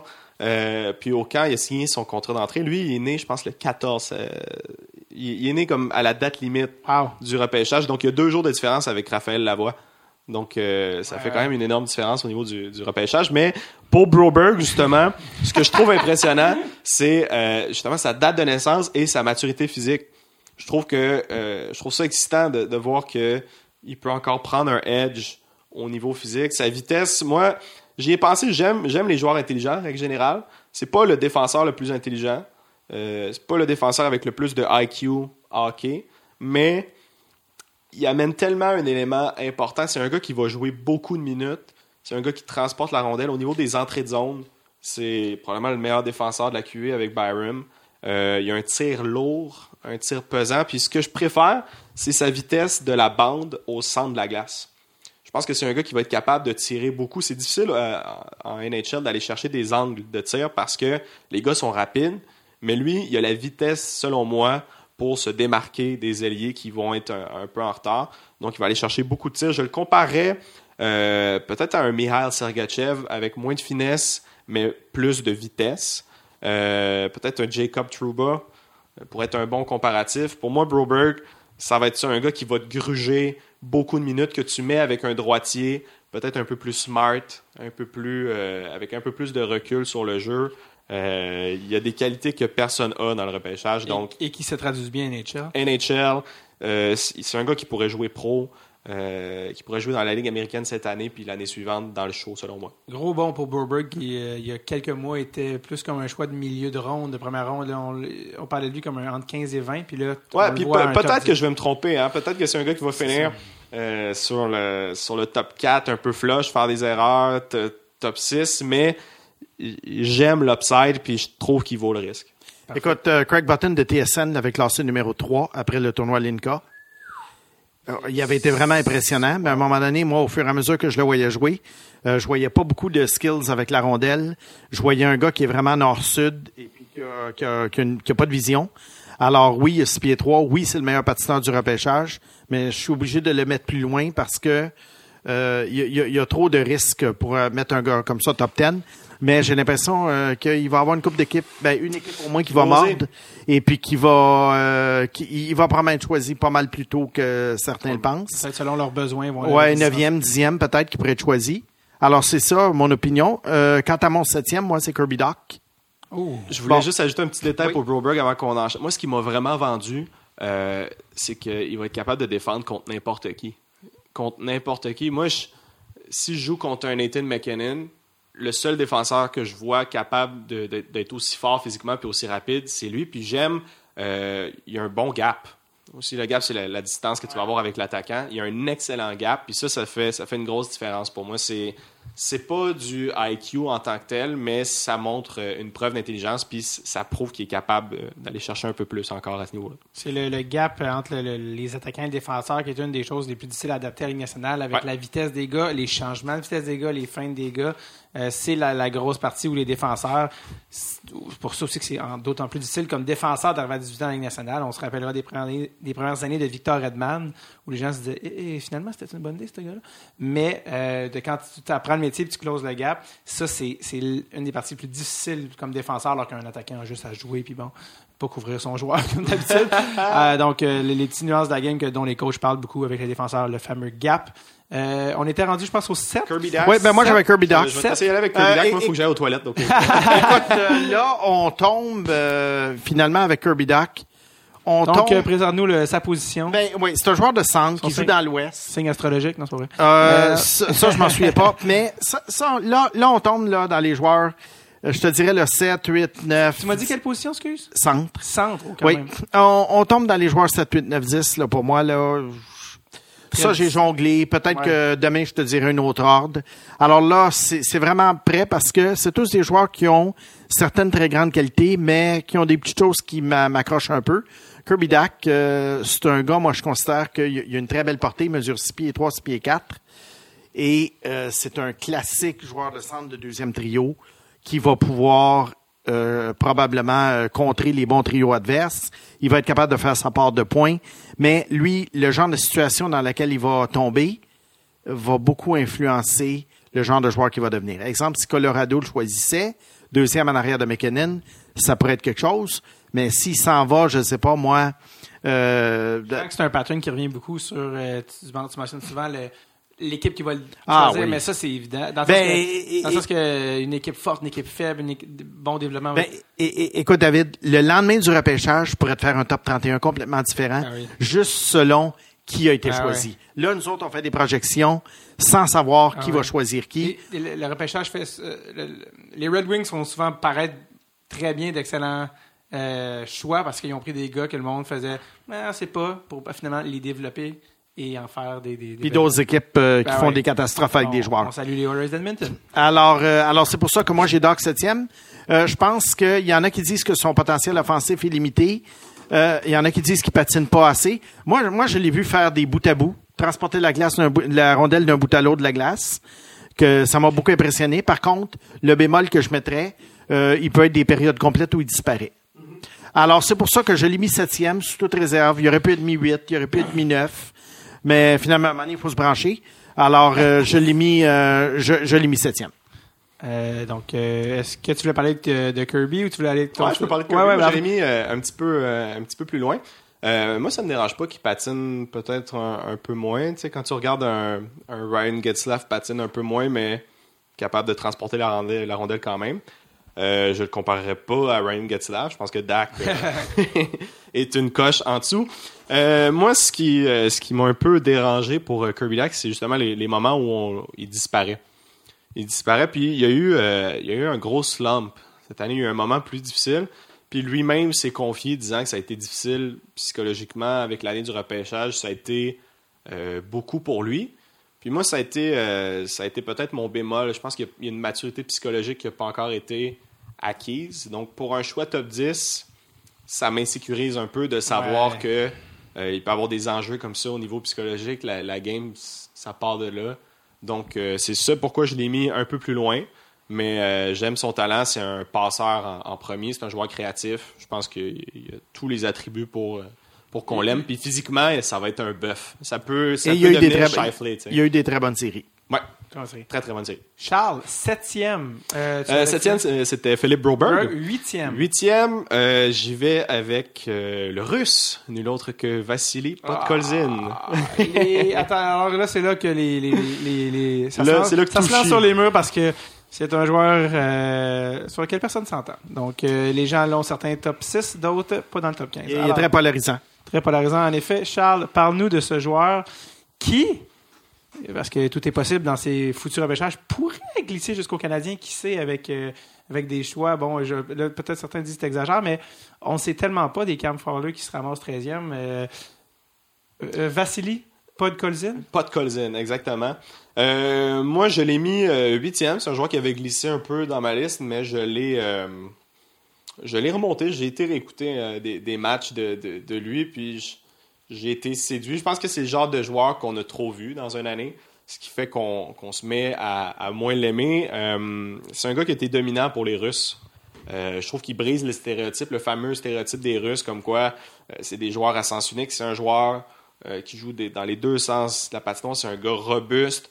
Euh, c'est un leader. C'est ce qui sort le plus de, de Podkolzin à chaque fois. On dit que c'est un, un leader. Moi, les bémols pour lui, c'est son coup de patin. C'est un, un- un joueur qui patine la tête basse. Puis il a un patin euh, très rough. Tu, tu sens pas que c'est. C'est pas fluide. C'est pas fluide, mais c'est un joueur qui avance. C'est un joueur qui change le momentum d'un match. Je le vois euh, co- comme comparable, j'aurais tendance à dire peut-être un, un Radulov moins shifty, disons. Euh, mais un peu dans, le même style de patin, un patin rough, Rough, ouais. un patin fort. Je pense que c'est un gars qui amène, qui amène beaucoup à ton équipe, un peu comme Turcotte. Selon moi, c'est pas le, plafond le plus élevé, mais je le veux sur mon top 6 à long terme. Puis euh, c'est un gars, on a critiqué sa vitesse, mais euh, sur le power play au World Juniors avec les moins de 20 ans, c'était une équipe assez, euh, puissante. Quand on regarde euh, Denisenko, Kostin qui était là, Kravstov et Romanov sur le power play, c'était le cinquième joueur.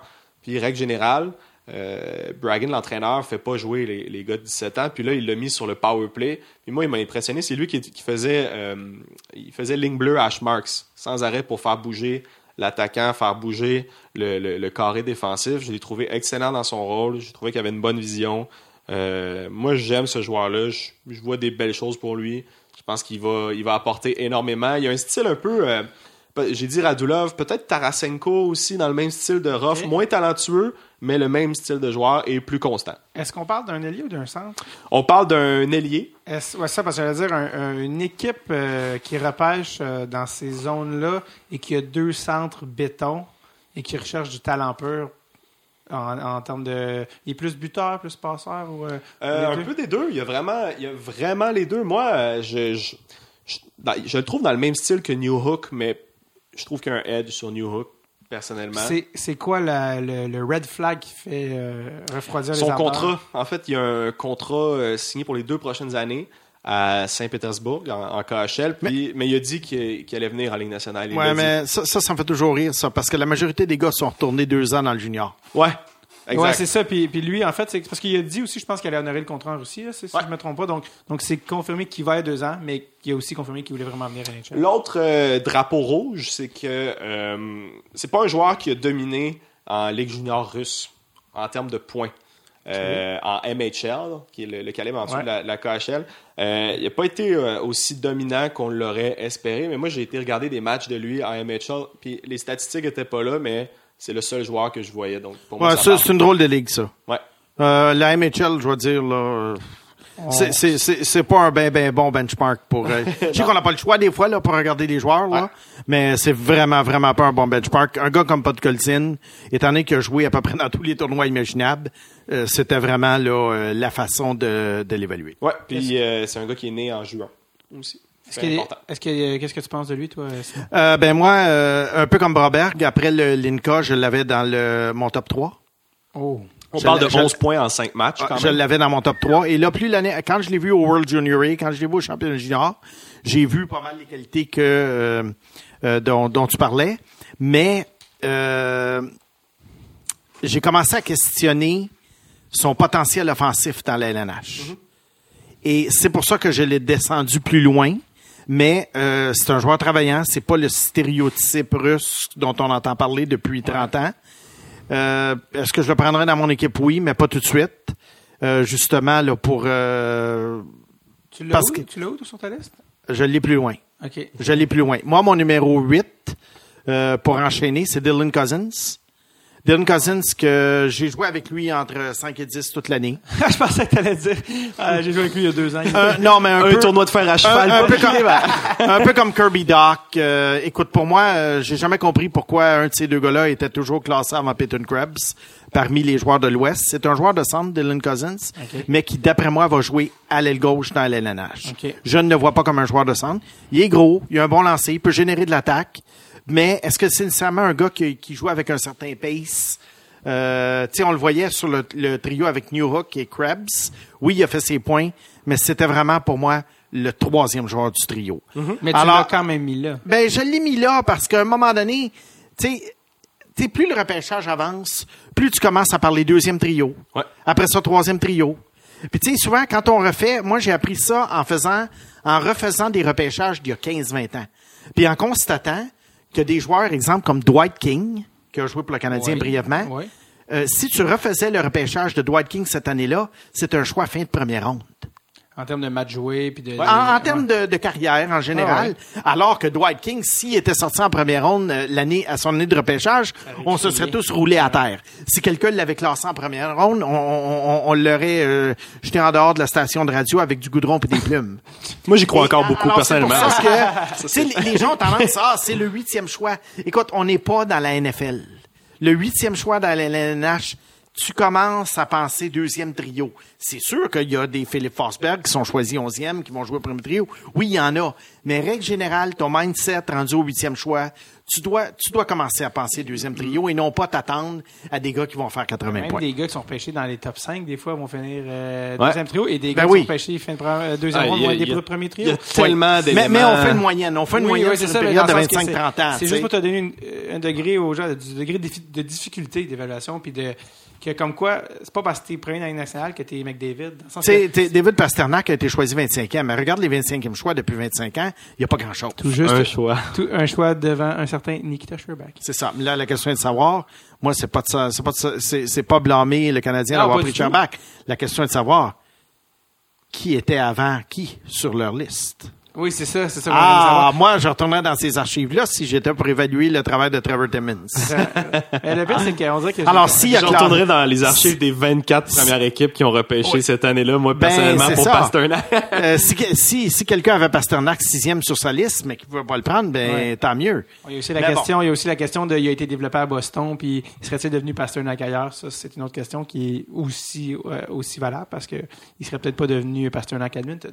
Donc, euh, Ça, ça, c'est sûr. Donc, euh, ça, c'est une autre chose. Euh, à- Étais-tu à ton huitième ou neuvième ouais, choix? parce que, Euh, puis, je- oui, c'est- le- puis notez-le, hein, Dylan Cousins, parce que ça, c'est un nom qui revient beaucoup. Ouais, lui, il va euh, sortir plus tôt qu'on. que, ouais. il peut glisser. Il peut glisser, mais c'en est un dont Ah, le c'est nom... un top euh, 10, c'est un top 10. c'est un gars dont le nom revient, donc, euh, Ouais, ouais, c'est ouais. un, ah, bref. Euh, non, c'est ça. Mon, mon huitième, moi, c'était euh, Pod Colzin. Moi, je, je, je pense que c'est un gars qui peut amener de l'offensive comme, euh, Tu parles comme de- un, Là, tu parles de... de Pod Colzin, de juste pour euh, relancer. Juste dire que je le vois un peu comme un Brady Kachuk. Je pense qu'il va surprendre au niveau offensif.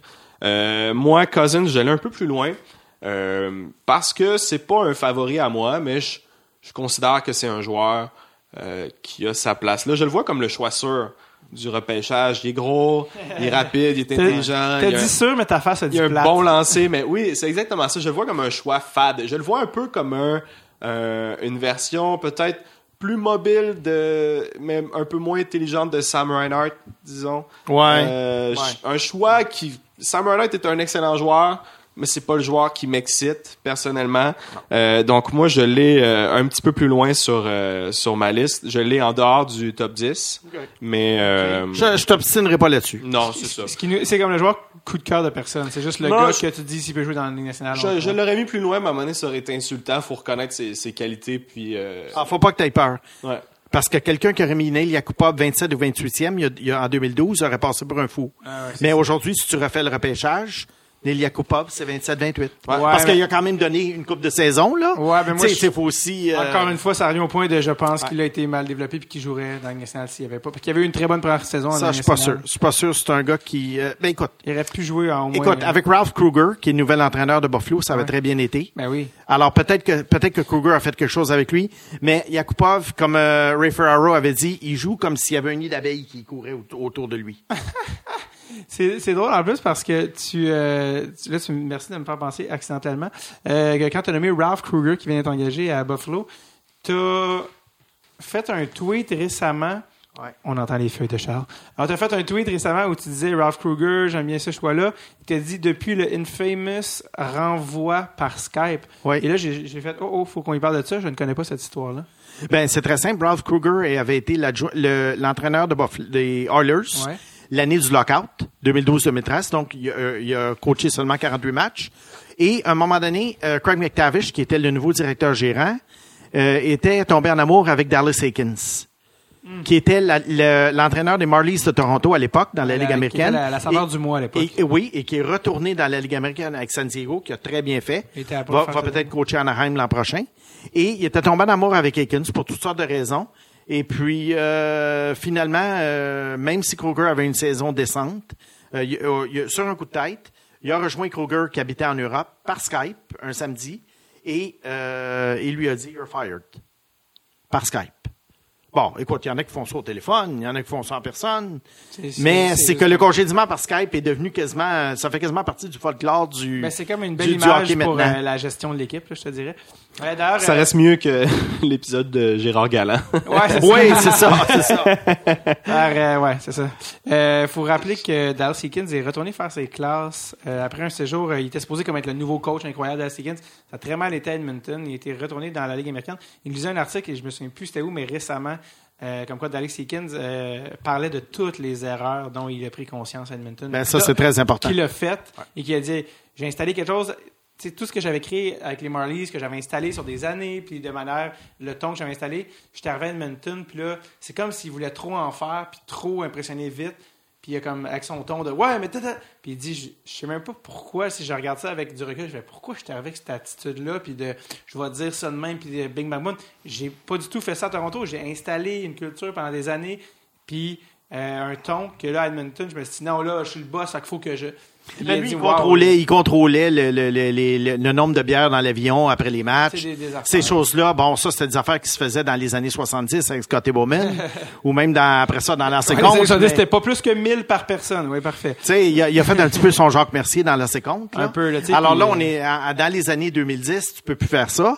Alors, euh, je pense que ça aurait dû être installé graduellement. C'est pas une mauvaise culture que Aikens voulait installer, mais c'est quelque chose qui a dû, dû installer graduellement. Je pense qu'il a appris sa leçon et je ne serais pas surpris euh, que Anaheim l'embauche euh, l'an prochain. Il a été très bon avec les espoirs des, Ouais. des Ducks, Ah ouais, il était très bon. dont Dans- Maxime Comtois. Ben oui, absolument. Il était très bon dans la, Ligue- dans la Ligue américaine. Je pense qu'on va le revoir dans la Ligue nationale une deuxième chance. Il la mérite.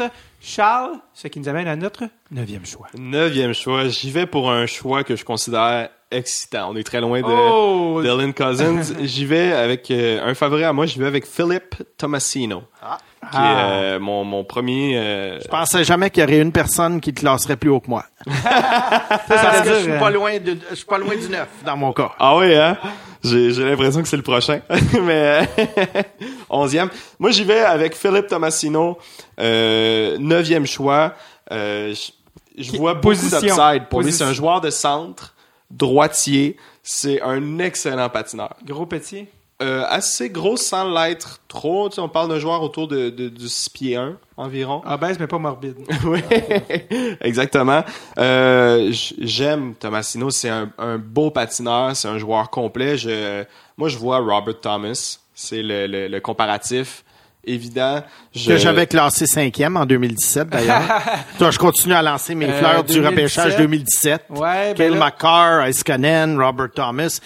J'ai mordu de la poussière sur Peterson. Ben, euh, Robert Thomas, euh, j'aime ça parce qu'on est exactement, à pas à mi-chemin, mais ça fait assez longtemps pour qu'on sache qu'est-ce qu'il est capable. Il est dans la Ligue nationale, mais il n'a pas encore eu sa chance Non, top pas 6. vraiment. Fait que c'est comme intéressant où est-ce qu'on est rendu dans son développement. On s'en reparle dans deux ans, voir euh, où est-ce qu'il On- est rendu. on- je m'excuse de t'avoir Non, non, c'est interrompu, correct. Charles. Ah non, ben non, je le Vas-y compte. sur C'était Tomasino. très mérité. Moi, je, je- en ce moment, je trouve que Robert Thomas, c'est un stud avec les, les Blues de Saint-Louis. Si Thomas joue pas comme il joue en ce moment, les Blues euh, sont pas là.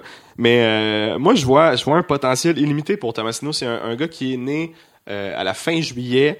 Euh, pas beaucoup de temps de glace au début de la saison, puis ça l'a augmenté graduellement.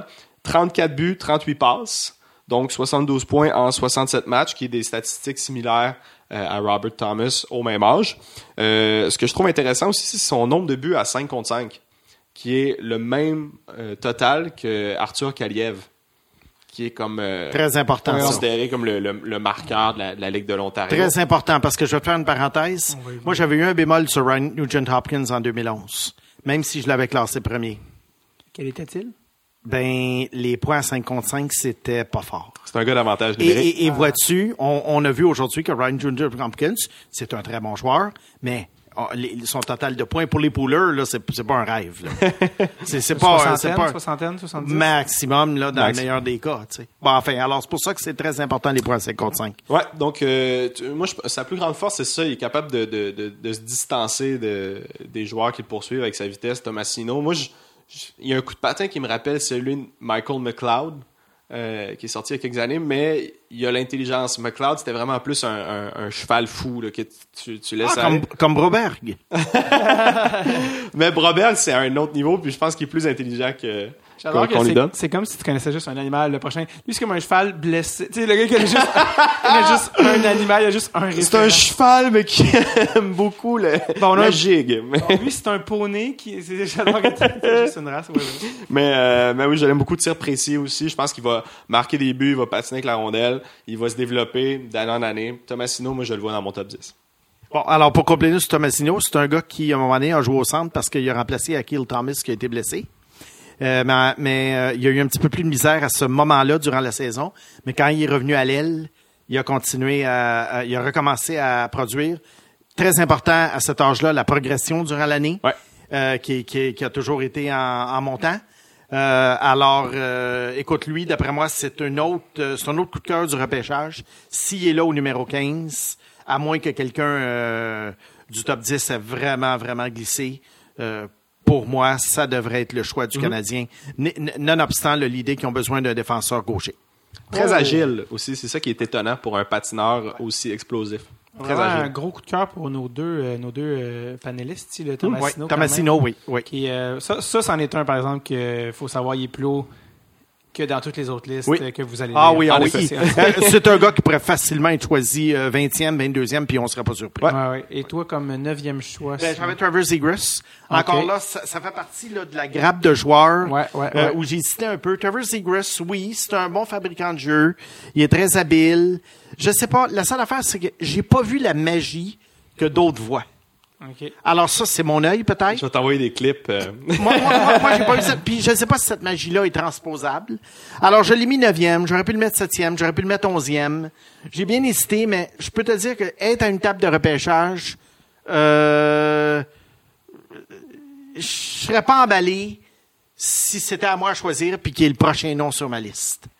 C'est comme, ah, le choix à faire versus. T'aimerais que quelqu'un le prenne pour choix toi. à faire, mais peut-être que j'aimerais mieux prendre Tomasino. Ouais, ouais. Mais si tu prends Tomasino après ça, ben puis que Zegras a une bonne carrière, ce qui est très possible, tu perds ta job, tu sais. alors, ouais, je comprends. alors, euh, alors, j'en rajouterai pas beaucoup plus aux Zegras parce que, comme d'habitude, Charles fait des analyses très détaillées et complètes. mais, mais c'est juste là pourquoi moi Charles, je l'ai- Charles, c'est comme un cheval, il prend. le- moi je fais juste, moi je fais juste expliquer pourquoi je l'ai pas mis aussi haut. Alors je vais passer à mon dixième. Oui, pour Euh, c'est compléter. Cole, c'est Cole Caulfield. Oui, bon, bon. Euh, on bon, revient. alors je l'ai expliqué les raisons tout à l'heure. Ouais, je veux pas me faire prendre dans, la- dans le piège de Debrincat. Euh, on, on en a pas mal parlé là, tout à l'heure.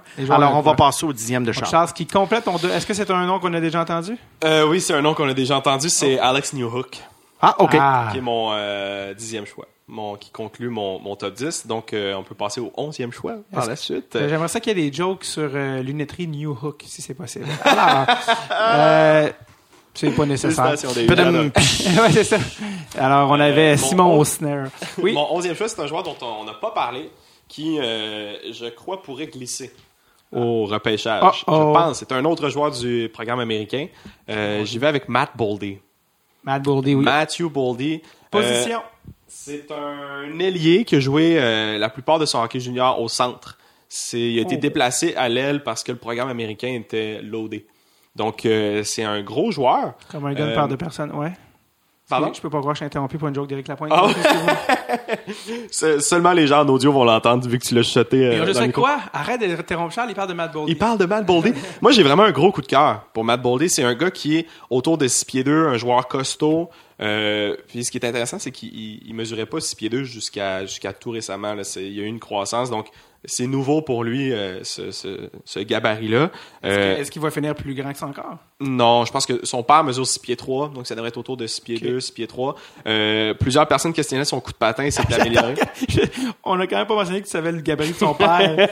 Et ça, c'est pas peu dire. Euh, Cha- Charles fait ses devoirs. oui. Je Je, suis pas toujours d'accord avec l'ordre dans lequel il classe les joueurs, mais je peux te dire que ses analyses euh, sont vraiment euh, right on the money. Bon, ça, c'est Je te pas... rends le compliment, mon snake, je te rends le compliment. Je veux dire aussi que t'as un joli petit cul. Non, c'est pas vrai. Euh, ben oui, bref, continue. euh, oui. Non, moi j'ai des meilleurs rankings que mes analyses. Lui, il a des Ouais. meilleures analyses que mes rankings. Hey, je pense que je viens d'avoir une idée. Fait que- un fait duo de rêve. Ben oui, ben c'est ça. Moi, je deviens recruteur-chef, je t'embauche. Je veux pas tes classements, je veux juste tes analyses. Je pense que vous êtes le Simon, Parfait. le Simon and Garfunkel du repêchage. Oui. C'est votre nouveau nom. J'ai trouvé votre branding, les gars. C'est parti. La pochette est déjà en tête.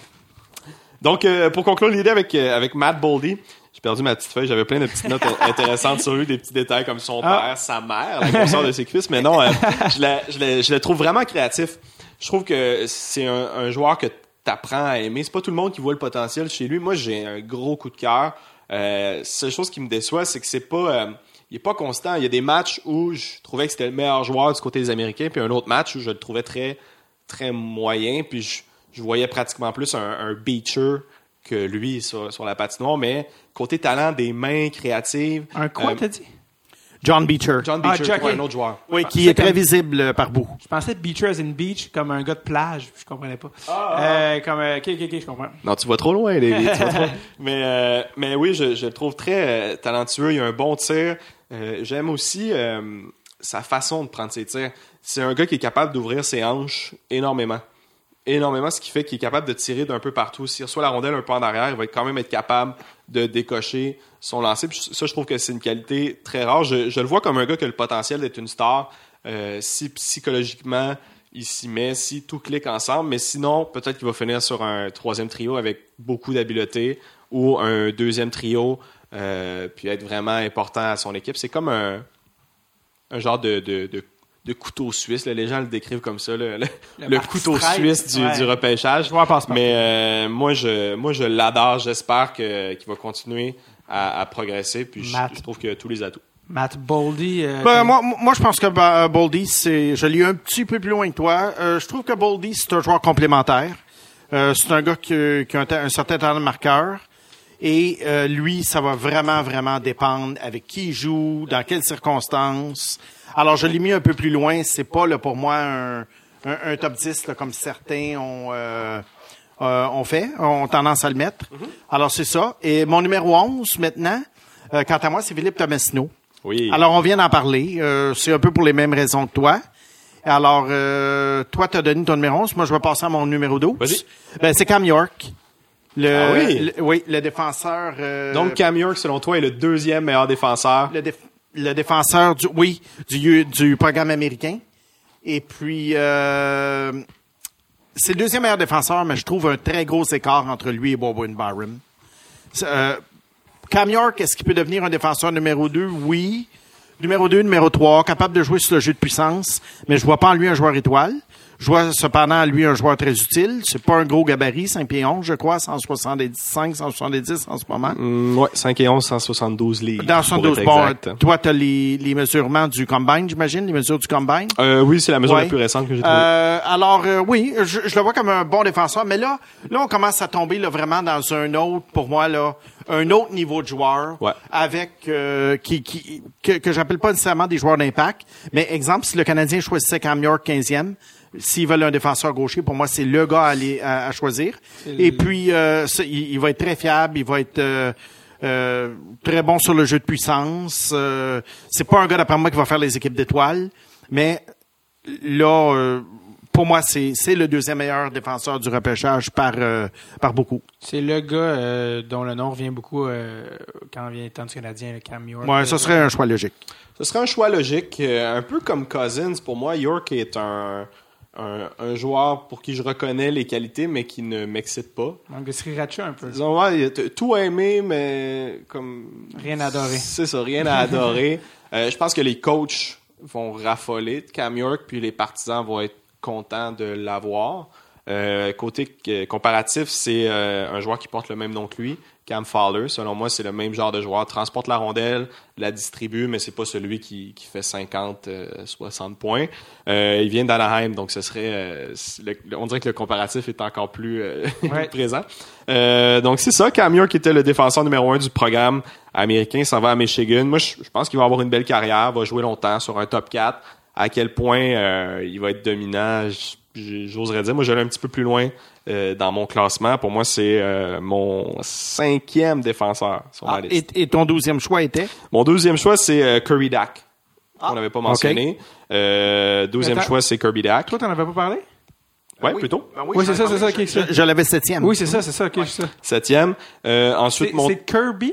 Kirby. Ok, c'est ça. Oui, c'est bon. Ouais, exact comme le Ouais, petit bonhomme rose.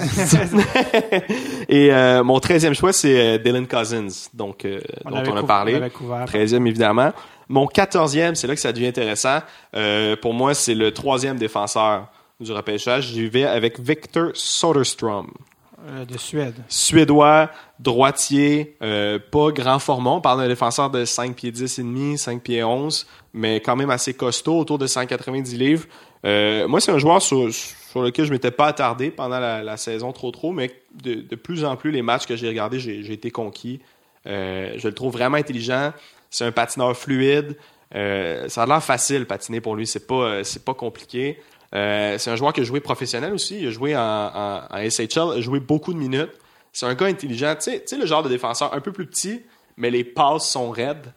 Vraiment, vraiment raides. C'est un gars habile, plus de, plus de finesse. Je pense que son offensive va être plus limitée, mais s'il joue dans une équipe où euh, il y a des bons joueurs devant le filet, il va être capable de l'envoyer. Je pense que euh, il est peut-être dans le style un peu d'un d'un Eric Brandstrom. Le Même genre de joueur, selon moi, capable de chercher de l'offensive, mais c'est pas avec la puissance de son tir, c'est avec la précision.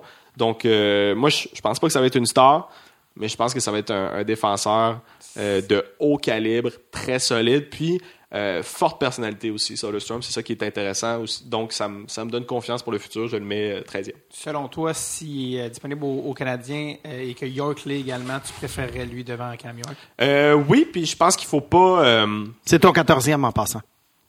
Oui, c'est mon Oui, 14e. c'est excuse. ça. Exact. Donc, euh, Fais moi, à ce que tu dis, il y a des gens qui écoutent ça. oui, donc, euh, je, je le Parce que j'ai l'air que ça m'intéresse pas ce qu'il dit, mais c'est pas vrai, j'écoute tous les mots.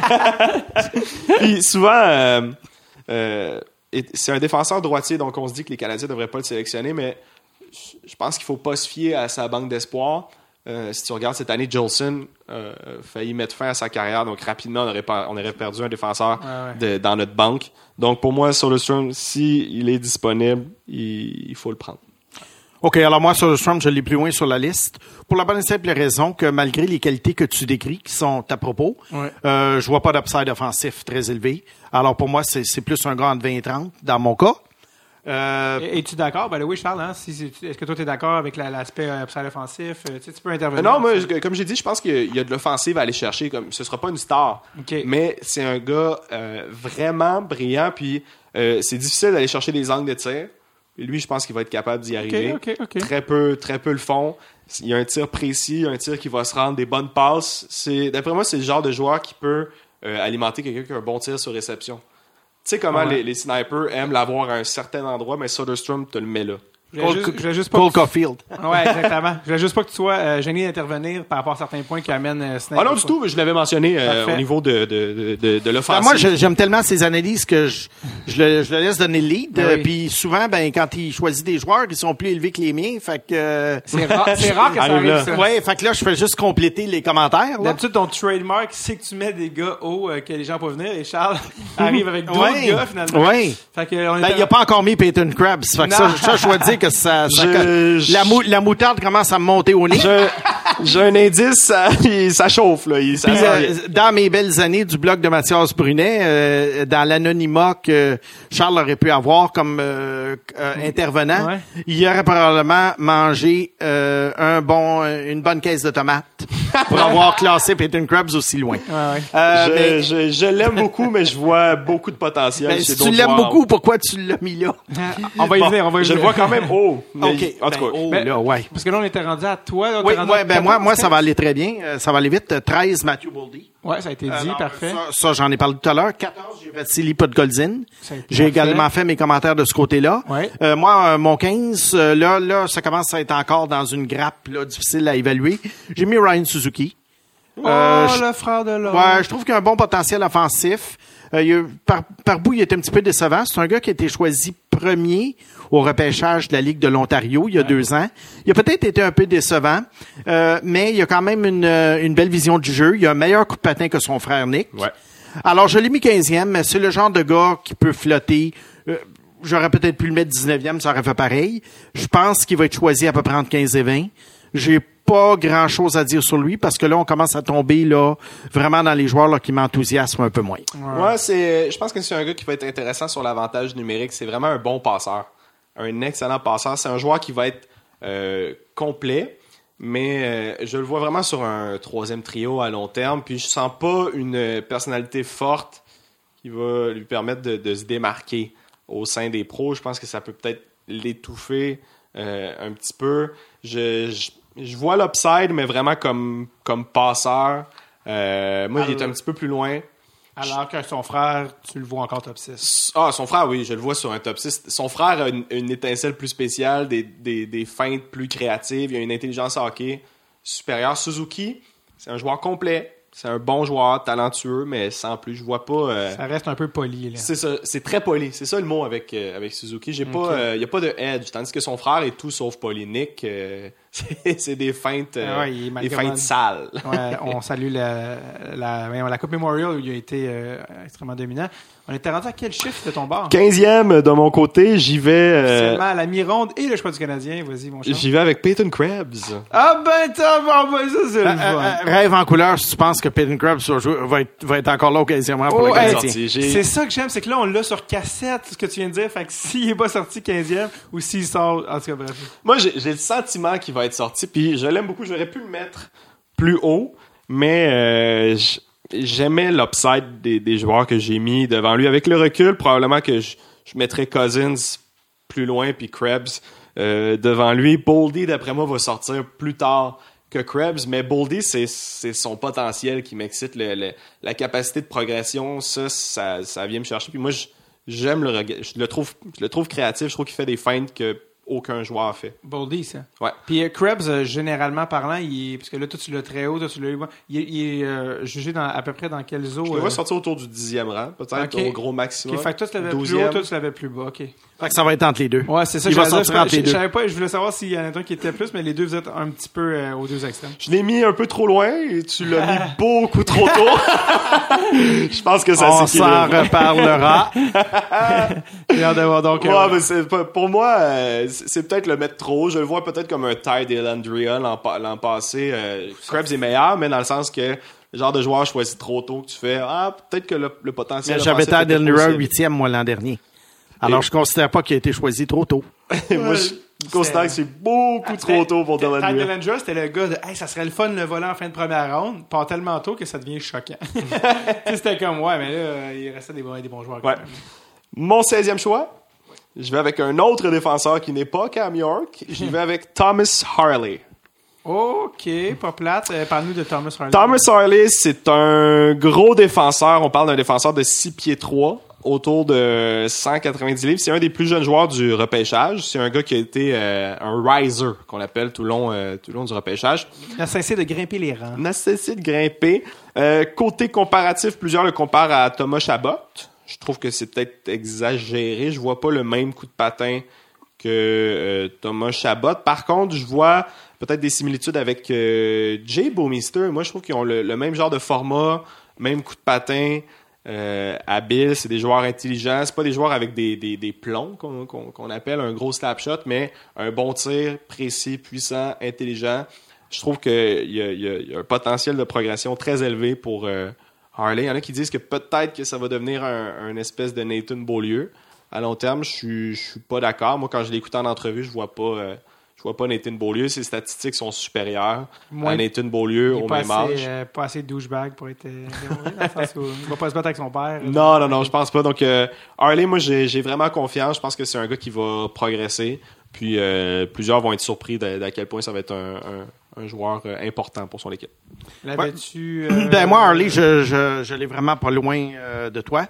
Euh, Harley, moi, je trouve que c'est un gars qui a un bon potentiel offensif. C'est un peu un désastre dans sa zone. C'est ce qui m'a empêché de le classer plus haut avant Cam York. Parce que je trouve qu'il a un bon potentiel offensif. Je le trouve meilleur que Bowmister pour manier la rondelle. Ils vont être bons sur le jeu de puissance. Euh, S'il peut régler ses problèmes dans sa zone, je pense que c'est un gars qui pourrait surperformer son rang de repêchage ou le rang auquel on le classe. Euh, moi, je l'ai mis 17e. Euh, parce que mon 16e, j'ai mis Moritz, Moritz Seider, le, le joueur allemand. Euh, Moritz Seider, défenseur de 6 pieds 4, peut-être pas un gros upside offensif, mais j'ai vraiment été impressionné par le, euh, sa performance au championnat mondial. C'est très, très rare qu'un joueur de 17 ans réussisse à jouer régulièrement et à se démarquer. Malheureusement, il Comme était blessé. défenseur, surtout. Comme défenseur. Malheureusement, il était blessé en fin de tournoi. Est-ce que je vois nécessairement un gars que les poolers, sur lesquels les poolers devraient se garrocher? Non. Mais un solide défenseur top 4 euh, pendant plusieurs années. Mais j'ai j'ai l'impression que si Harley règle ses problèmes défensifs, il va être meilleur que Sider. Mais pour le moment, le snapshot qu'on prend en juin 2019, je serais obligé d'y aller avec Sider si on me demandait de décider. Alors, Sider est mon 16e et Harley est mon 17e. On passe à ton 17e. Pour euh, Sider, moi, je l'ai beaucoup plus loin. Euh, simplement mentionner, c'est un joueur allemand, justement. Il a Ouais. joué en, en ligue euh, élite euh, en Allemagne. Il y en a plusieurs qui disent que c'est un calibre plus faible. Euh, mais je pas totalement d'accord. Je pense qu'il y Oui d'excellents joueurs. C'est la recrue de l'année, en fait, euh, en Allemagne. Moi, justement, c'est pas un joueur que les poolers vont, vont aimer. Je, je le compare peut-être à un Brandon Carlo avec les Bruins de Boston. Bon relance, fort comme un bœuf, prend des minutes. Peut-être euh, peut-être un Adam Larson aussi, donc un, un gars mobile avec un bon tir, mais euh, sans plus. Donc, il pourrait être échangé, être échangé contre Taylor House, c'est ça que tu me dis. Ouais. Exactement. Dans une coupe d'années, échanger contre euh, ce que pense que ça dépend si, Snake, euh, ça dépend si Peter Chiarelli devient Ouais. le directeur gérant de l'équipe de Sider.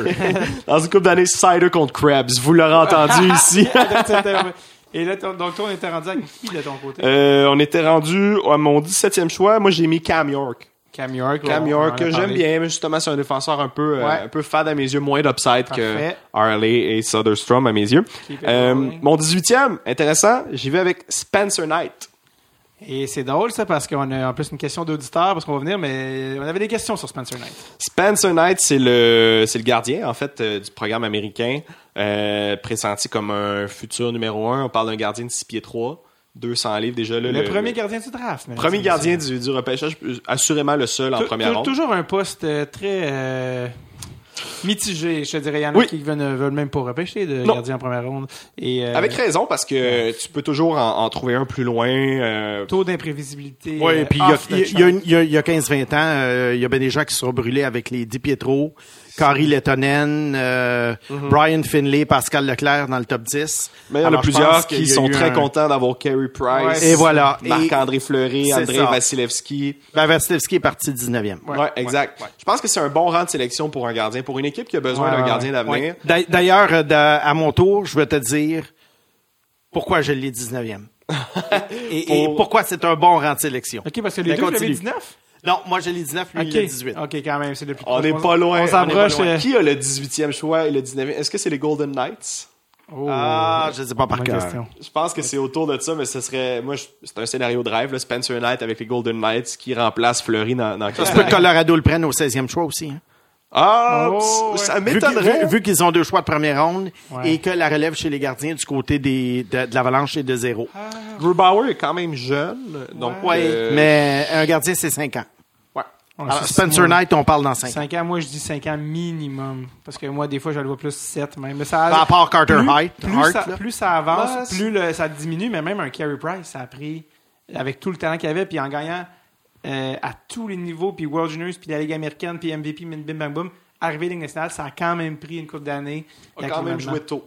A joué tôt, mais c'est ça, je parle, moi, vraiment, pour vraiment rentrer dans un, un rôle où, euh, où il est Ah, pas- c'est c'est minimum 5 ans. Même, même Vasilevski, ça a pris 4-5 ans. Ben oui, puis Ouais. là, il, ben, il est super dominant, mais tu sais, même à là, ça, encore une fois, ça, puis on parle d'un top talent. Là, fait que, Ouais, puis euh, moi, ce que, ce que j'aimais de, de Spencer Knight, je, je vois ses qualités athlétiques, c'est euh, probablement euh, le meilleur manière de rondelle qu'on a vu chez les gardiens depuis très longtemps. Il est vraiment habile. C'est le seul que j'ai vu déjouer des joueurs. en fait, ça en est, ça en est insultant, juste un, un, petit toe drag de gardien de but, ça, moi, ça vient m'exciter. Euh, très, très fluide. Son idole, c'est Carey Price, comme tout gardien de but euh, de son cela. âge. Ceci explique cela. Euh, Les maniements Euh, de rondelles, Care Price euh, est le gars de sa génération. Ouais, exactement. Puis selon son coach, aussi ça c'est un détail important, euh, il a le caractère nécessaire pour devenir un, un gardien numéro un. Euh, selon lui, il est nettement devant Jack Campbell, qui on se souvient était, était une star à l'époque là, des, des Ouais, World Juniors. euh, Jack Campbell avait un bon potentiel, mais Pas- Même 10-12, euh, top 10-12. Ouais, avec les 11e, Kings. 11e qui a été choisi. Et là, finalement, il est en train de racheter sa carrière comme substitut. commence à jouer parce que euh, selon l'entraîneur, c'est vraiment au niveau psychologique. Spencer Knight est supérieur, est très très fort, euh, des bonnes lectures de jeu. Aussi, c'est un gars qui fait ses devoirs. J'ai entendu euh, une belle histoire sur Carey Price qui, euh, pendant les pratiques, se couchait sur la glace. Il y a certaines personnes qui pensaient qu'il était paresseux, mais en fait, il regardait les angles de tir euh, selon la rondelle. Donc, c'est des détails que Spencer Knight a pris. Puis, Wow. On dit qu'il a la même euh, assiduité au niveau des détails. Ben, honnêtement, c'est intéressant que tu amènes le, le- le sujet parce que s'il y a une affaire que tu veux t'assurer d'un gardien de but, c'est, euh, pour citer Marc Messier, la dureté du mental. C'est une position tellement difficile, tellement ingrate que tu peux pas être juste average pour être un choix de première ronde gardien de but. Côté mental, j'imagine qu'il faut que tu sois un petit peu déviant là, pour euh, savoir si tu as ce chien-là pour être un goaler de la Ligue nationale parce que c'est- c'est eux qui passent au final. Donc, tu étais juste le rang d'après, donc tu n'étais pas loin, Snake, en termes de- d'évaluation comme Charles. Qu'est-ce que tu avais à rajouter sur Spencer Knight? Ben, je, je, tu, tu vas voir où je m'en vais avec ça. Je vais te donner mon 18e choix, Ah, bah oui, vas-y donc. qui est Lassie Thompson, euh, défenseur de Kelowna dans l'Ouest, qui va retourner jouer en Finlande l'an prochain. C'est mon Euh, 32e. Ouais, Lassie voulais Lassie. Thompson, Lassie Thompson, moi, je trouve qu'il a un, un- un bon potentiel offensif, pas un grand potentiel offensif, mais un bon potentiel offensif. C'est pour ça que j'ai mis en arrière de Harley et puis Cam York. Euh, moi, je le vois peut-être un défenseur numéro 4, euh, capable de jouer sur le jeu de puissance, peut-être la deuxième unité.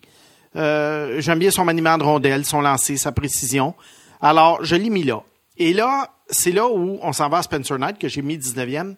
Je devais décider, moi, où classer Spencer Knight. Parce qu'un gardien, c'est du vaudou. Tu sais pas ce qui va arriver avec ça. Spencer Knight a du talent, mais est-ce qu'il va devenir Vasilevski? Est-ce qu'il va devenir Jack Campbell? On le sait pas. Mais à un moment donné, moi, je devais tirer la ligne. Et j'ai décidé de tirer la ligne après le- les, joueurs, si on peut dire, que je voyais comme peut-être des valeurs sûres pour jouer top 6, top 4 chez les défenseurs et ou avant les points d'interrogation. Parce que moi, de 20 à 31, j'ai des joueurs que, que j'aime bien pour certaines qualités, mais qui pour moi ont d'énormes points d'interrogation, qui peuvent en faire éventuellement soit des joueurs de quatrième trio ou soit des joueurs qui ne jouent- qui n'auront pas de carrière. Parce qu'on sait très bien que dans les 31 joueurs qui vont être choisis, il va y en avoir là-dedans qui joueront pas sans match. Absolument. Alors là, les deviner aujourd'hui, ben écoute, si on était capable de les deviner aujourd'hui, on nous embaucherait ou on nous paierait des millions. Mais euh, c'est là où j'ai tiré la ligne. Pour Spencer Knight, très bonne analyse que, que Charles a fait. Et euh, c'est là que j'ai tiré la ligne au 19, ce qui m'amène à ton 19e, je crois.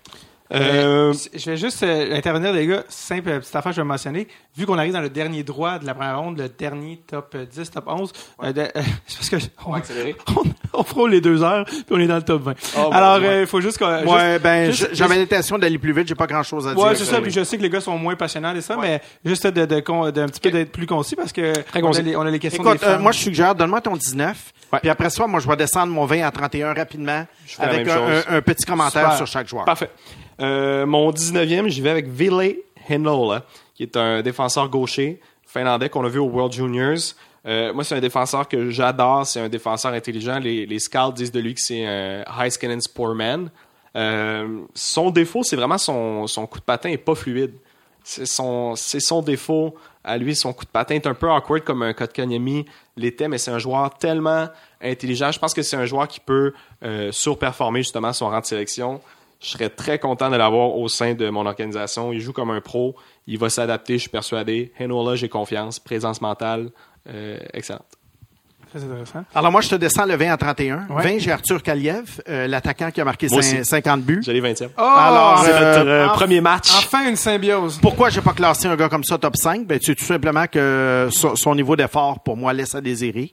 Oh, je wow. sais pas jusqu'à quel point. C'est vraiment ce qu'on appelle un boom or bust dans la Ligue nationale. Ouais, on va y venir. Euh, alors, ça marche ou ça marche pas. Et moi, dans ce temps-là, je peux pas le, le, le, le classer avant ça. Ouais. Euh, 21, j'ai Jamison Reese, un joueur que j'aime beaucoup. C'est un joueur qui a pas un gros gabarit, mais euh, c'est un genre de mini Brand- Brandon Gallagher. Euh, 22, j'ai John Beecher, un joueur du programme américain.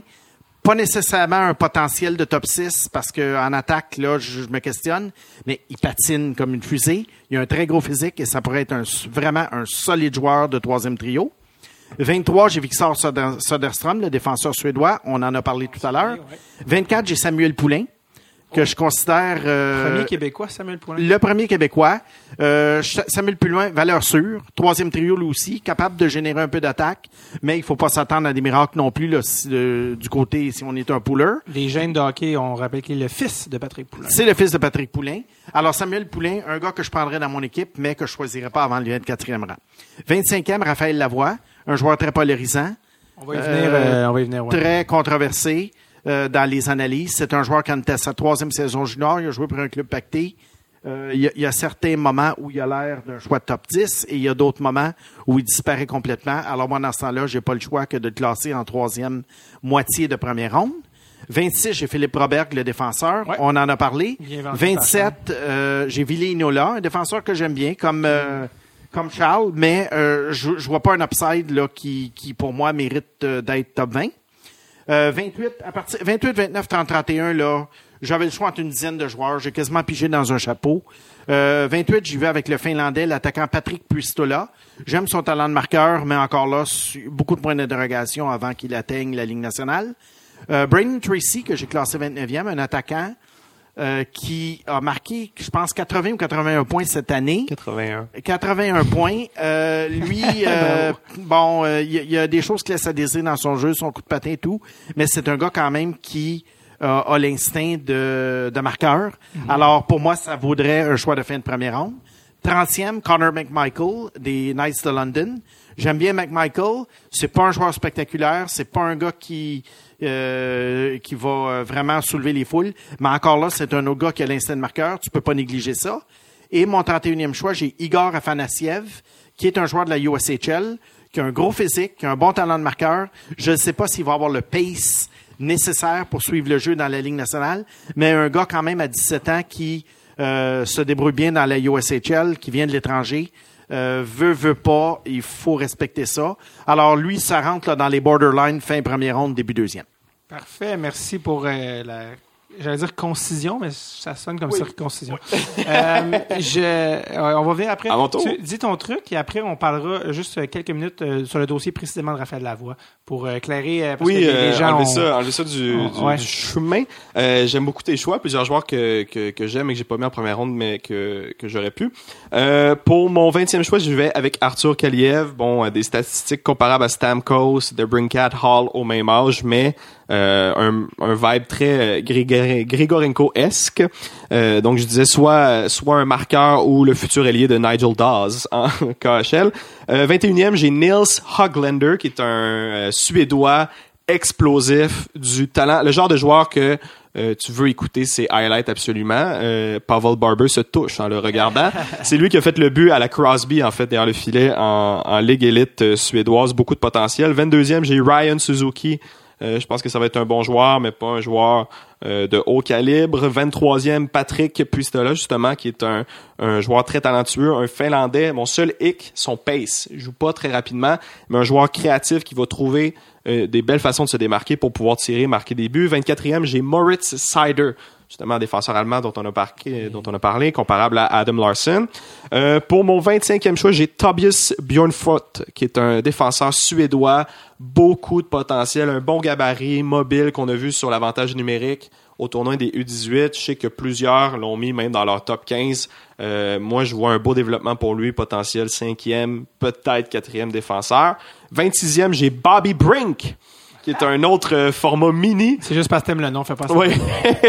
Mais euh, c'est le joueur de l'année en USHL. C'est un joueur intelligent, du caractère. On le compare à Justin Williams, mais format plus euh, plus mini.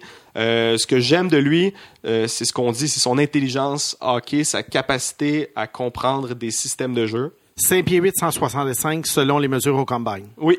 Et pas le meilleur patineur non plus, mais beaucoup de potentiel. 27e choix, j'y vais avec Vladislav Kolyachonok, qui est un défenseur des, des Thunderbirds de Flynn, qui devait jouer à London, mais qui a été transigé pour un nombre de joueurs, une règle.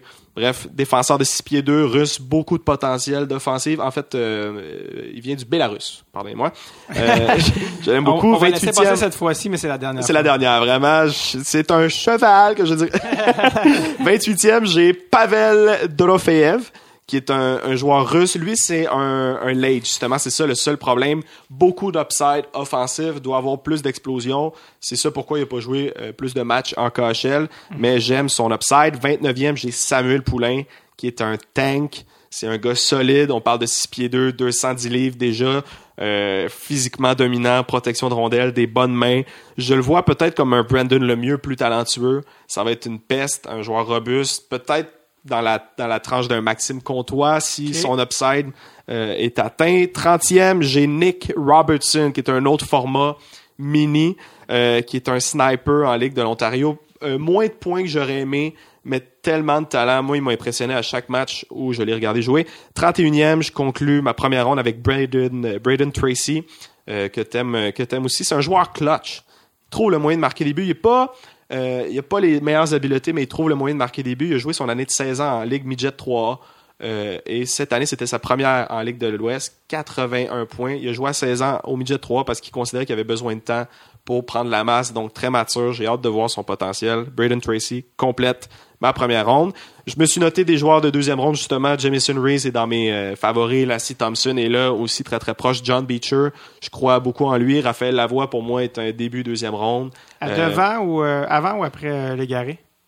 Lavoie. Lavoie? Ouais. Je le mets devant Légaré, mais Légaré, je, je l'ai en haute estime quand même. C'est un bon marqueur. Légaré, je pense que s'il corrige son coup de patin, il pourrait devenir peut-être un espèce de Tyler Toffoli. C'est le comparatif que j'aimerais aller chercher. Un genre de sniper, droitier, pas très complet, mais euh, un marqueur. Très cool. Je veux que les gens qui écoutent savent, euh, sachent que euh, vu qu'on a été plus rapide sur les derniers choix, on va pouvoir retrouver, euh, vous pouvez retrouver la liste de, de, de Snake sur son Twitter, euh, la liste des joueurs. Et concernant Charles, euh, pour les membres Patreon, on va faire euh, non seulement la liste de Charles, mais tous les joueurs de sa première ronde, plus quelques, quelques petites suggestions bonbons, seront euh, sur un document avec un paragraphe écrit par Charles, vraiment sur vraiment ses impressions complètes de chaque joueur pour tous ces joueurs de la première ronde de Charles, qui va être pour les membres Patreon. Donc vraiment des petits bonbons là pour euh, pour les fans. Donc euh, s'il y en a qui vous a dit oh il a parlé d'un gars 26e, j'ai pas, vous allez pouvoir le retrouver sur le document puis voir vraiment euh, vraiment l'opinion complète. Ben, les années sont très bonnes parce que ça Ouais. pourrait, il- Charles pourrait quasiment un- écrire un guide par lui-même. ouais, ben c'est ça. Ben, c'est exactement ce genre de mini guide là avec euh, les choix de première ronde, vraiment bien expliqué par Charles avec des bons avec des paragraphes. euh, honnêtement, je l'ai lu. C'est en plus c'est bien écrit. C'est de la prose sportive. C'est euh, c'est ça donne envie de le lire. Puis il y a beaucoup de tu vois qu'il les a vu jouer. Il y a beaucoup de d'émotions et des suggestions de deuxième ronde. Euh, juste avant qu'on arrive aux questions, je voulais juste qu'on qu'on qu'on Ben, J'aimerais Claire- rapper sur, Oui. sur ça. Oui, oui, oui, Ben, vas-y, finalement, ça les, fait- les, les, les choix que tu as nommés que j'avais pas, euh, moi, entre 21 et 30, euh, c'est des borderline pour Ouais. moi. Alors, je suis d'accord avec toi. Moi, j'aurais peut-être deux, deux, deux joueurs à rajouter. Euh, Maxime Tchaïkovic, qui avait Oui, été le premier beaucoup. choix du repêchage européen de la Ligue canadienne de hockey, qui a joué dans une équipe très, très faible à Saint John cette année. C'est un gars qui va probablement être choisi en deuxième ronde. Euh, euh, il il a vraiment déçu par rapport à son année de 16 ans, mais on ne sait pas si c'est à cause de la faiblesse de Saint John ou à cause du fait qu'il s'est un peu laissé aller. Mais ça, ça pourrait être une carte cachée de deuxième ronde. Maxime Tarkovic. Et un joueur que j'avais nommé l'an dernier qui n'a pas été repêché et qui a marqué 40 buts à 18 ans cette année dans la Ligue de l'Ouest, c'est Luca Berz- euh. Et Luca Berzin, d'après moi, va être repêché cette année peut-être un peu plus loin. Encore là, c'est peut-être une petite carte cachée éventuellement qui pourrait percer. On ne sait jamais. Euh, alors, ça fait partie. C'est, c'est les deux joueurs que je l'ai mentionnés en dehors de la première ronde qui me qui, qui Chatouille. m'intrigue. Chatouille, ben oui, puis on Et pense voilà. aussi euh, à Samuel euh, Fagemo dont on a parlé euh, l'année dernière, qui a eu une très ça- belle saison. Qui devrait être repêché en deuxième cette année. Assurément. Normalement, il aurait dû être repêché l'an passé. C'est absolument incompréhensible. Incompréhensible. Mais je pense que cette année, il y a quelqu'un qui va Oui. euh, euh, qui va prendre le risque. Et euh, j'aimerais souligner aussi, moi, un autre joueur comme Ouais. ça que, que, que j'aime bien en deuxième ronde, Robert Mastro Simone. Je trouve qu'il y a beaucoup de potentiel. Un Américain qui a joué en, en USHL. Je pense qu'on on va le voir euh, dans quelques années. Puis je voulais souligner un autre prospect qui s'appelle Alex euh, Bocage. Oui, les gens. Quelqu'un m'a. Évidemment, Alex Bocage, qui est un ailier qui jouait pour euh, Rouen Noranda, Ouais, qui est ouais. un sniper, qui a un beau potentiel. Euh, On m'a écrit à savoir s'il était dans ma famille. Et oui, c'est mon fils. Non, c'est pas vrai. C'est, on n'a aucun lien de parenté. Je, mais- je, je l'ai pas euh, très haut dans ma deuxième ronde. Je l'ai peut-être fin deuxième, début troisième. Mais pour la je voulais le mentionner pour euh, Bocage. Puis un, un joueur qu'on n'a pas nommé, c'est Matthew Robertson, euh, qui est un excellent défenseur. C'est juste un, un défenseur peut-être un, un peu fade aussi, mais je pense que ça va être un pro, ça va être un joueur de la NHL. On parlait de Dwight King. Ça peut être ce genre de gars-là, le genre de joueur que, qui a joué 500 matchs, mais sorti un petit peu plus loin, puis qui garde la rondelle dans la zone adverse. C'est sa grande qualité. À la ligne bleue, va garder la rondelle, est bon pour pincher les ailiers en sortie de zone. Matthew Robertson. Fort intéressant. Avant les questions, on, ne pouvait pas passer par-dessus le fameux dossier, surtout à Montréal, au Québec, de Raphaël Lavoie. Parce qu'évidemment, à chaque année, le, repêchage approche et les médias doivent créer un intérêt pour quelque chose. Ils s'accrochent à ce qu'ils peuvent. Cette année, ils se sont accrochés à Raphaël Lavoie. Et la raison pourquoi je veux qu'on donne des explications euh, supplémentaires, c'est que si on classe euh, un Québécois plus loin, tout ça, j'entends déjà les gens qui crient euh, au, po- au podcast Pourquoi? C'est quoi votre problème? Est-ce que parce que le, est-ce que c'est du Québec bashing? Vous voulez pas? C'est pas du tout ça. En fait, les joueurs ont été évalués selon leur performance, qu'ils soient russes, suédois ou euh, noirs. Non, c'est pas vrai. Et, donc, euh, et donc, Raphaël Lavoie est vraiment tombé pour un paquet de raisons. Euh, dans la deuxième ronde au- pour les deux euh, pour les deux gars et je voulais que vous expliquiez juste que vous alliez au fond du dossier de la, vraie vérité comme on dit hein. Bon, mais ça peut, ça peut être excitant pour, euh, pour les, les fans. Raphaël Lavoie, c'est un, un gros joueur. On parle de 6 pieds 4, un, un droitier, c'est un marqueur. Il y a eu des belles séries, mais il faut savoir que c'est un late. Hein, aussi, on le disait dès Ça joue dans la balance. Puis moi, c'est juste son, son aura générale que, que- qui vient pas me chercher. Moi, je, je pense que c'est un gars qui va jouer dans, dans la ligue, mais je, je sais pas. tu sais, Il y a, l'histoire avec son père, mais moi, j'exclus ça. Moi, c'est vraiment euh, tout ce que j'ai entendu de lui en, en entrevue. Je l'ai entendu pendant les séries. Euh, on lui posait des questions sur le match, puis il ramenait tout à lui. Il parlait de l'intervieweur, il parlait des Mooseheads, puis euh, il faisait juste dire à quel point il trouvait qu'il jouait bien. Raphaël Lavoie. il disait je jouais bien, les gars m'aident à moi être bon, comme dans je voyais vraiment un, un gros ego. Peut-être que les autres joueurs pensent comme lui, mais je, je sentais vraiment que c'était problématique un joueur égoïste. Moi, j'y toucherais pas. Je vois pas assez de talent pour step up en première ronde pour lui. Puis euh, son coup de patin, moi, je je le trouve pas assez agile pour euh, dominer en, en Ligue nationale. C'est un gars qui est plus fort que tout le monde dans le junior, donc il marque des buts, mais je pense que ça va se normaliser. Ben moi, Bon, c'est très, intéressant. moi, c'est très simple. Euh, je je l'ai classé quand même en première ronde parce qu'il y a quand même des attributs intéressants.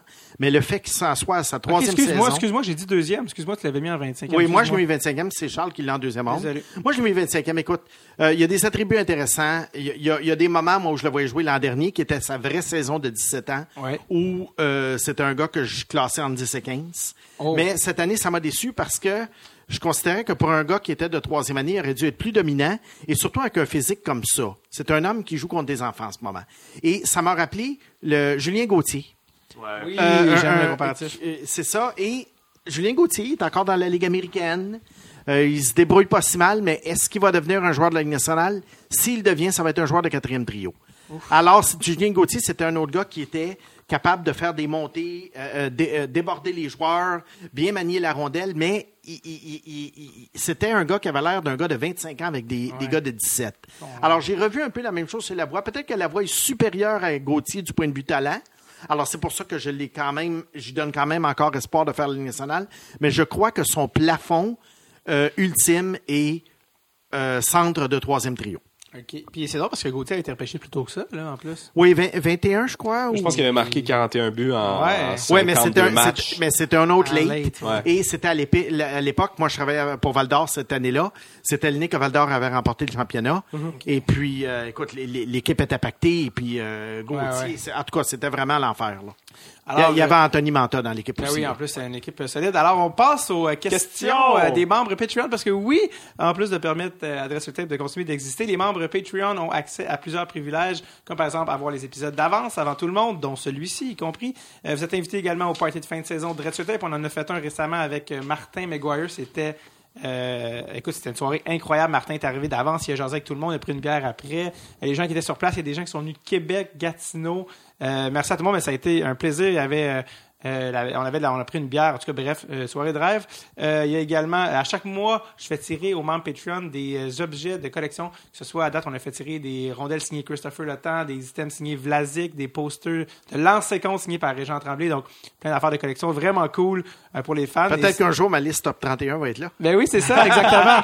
ça pour euh, 2 dollars par mois et donc pour cette tape. Et marchande à travers Ouais, les magazines. Qui offre le plus? Ouais, c'est ça. 3, 3 piastres. OK, parfait. Euh, et donc, et bien sûr, un des avantages, et puis là, j'en ai sauté, c'est juste pour euh, donner le topo, c'est au patreon.com slash.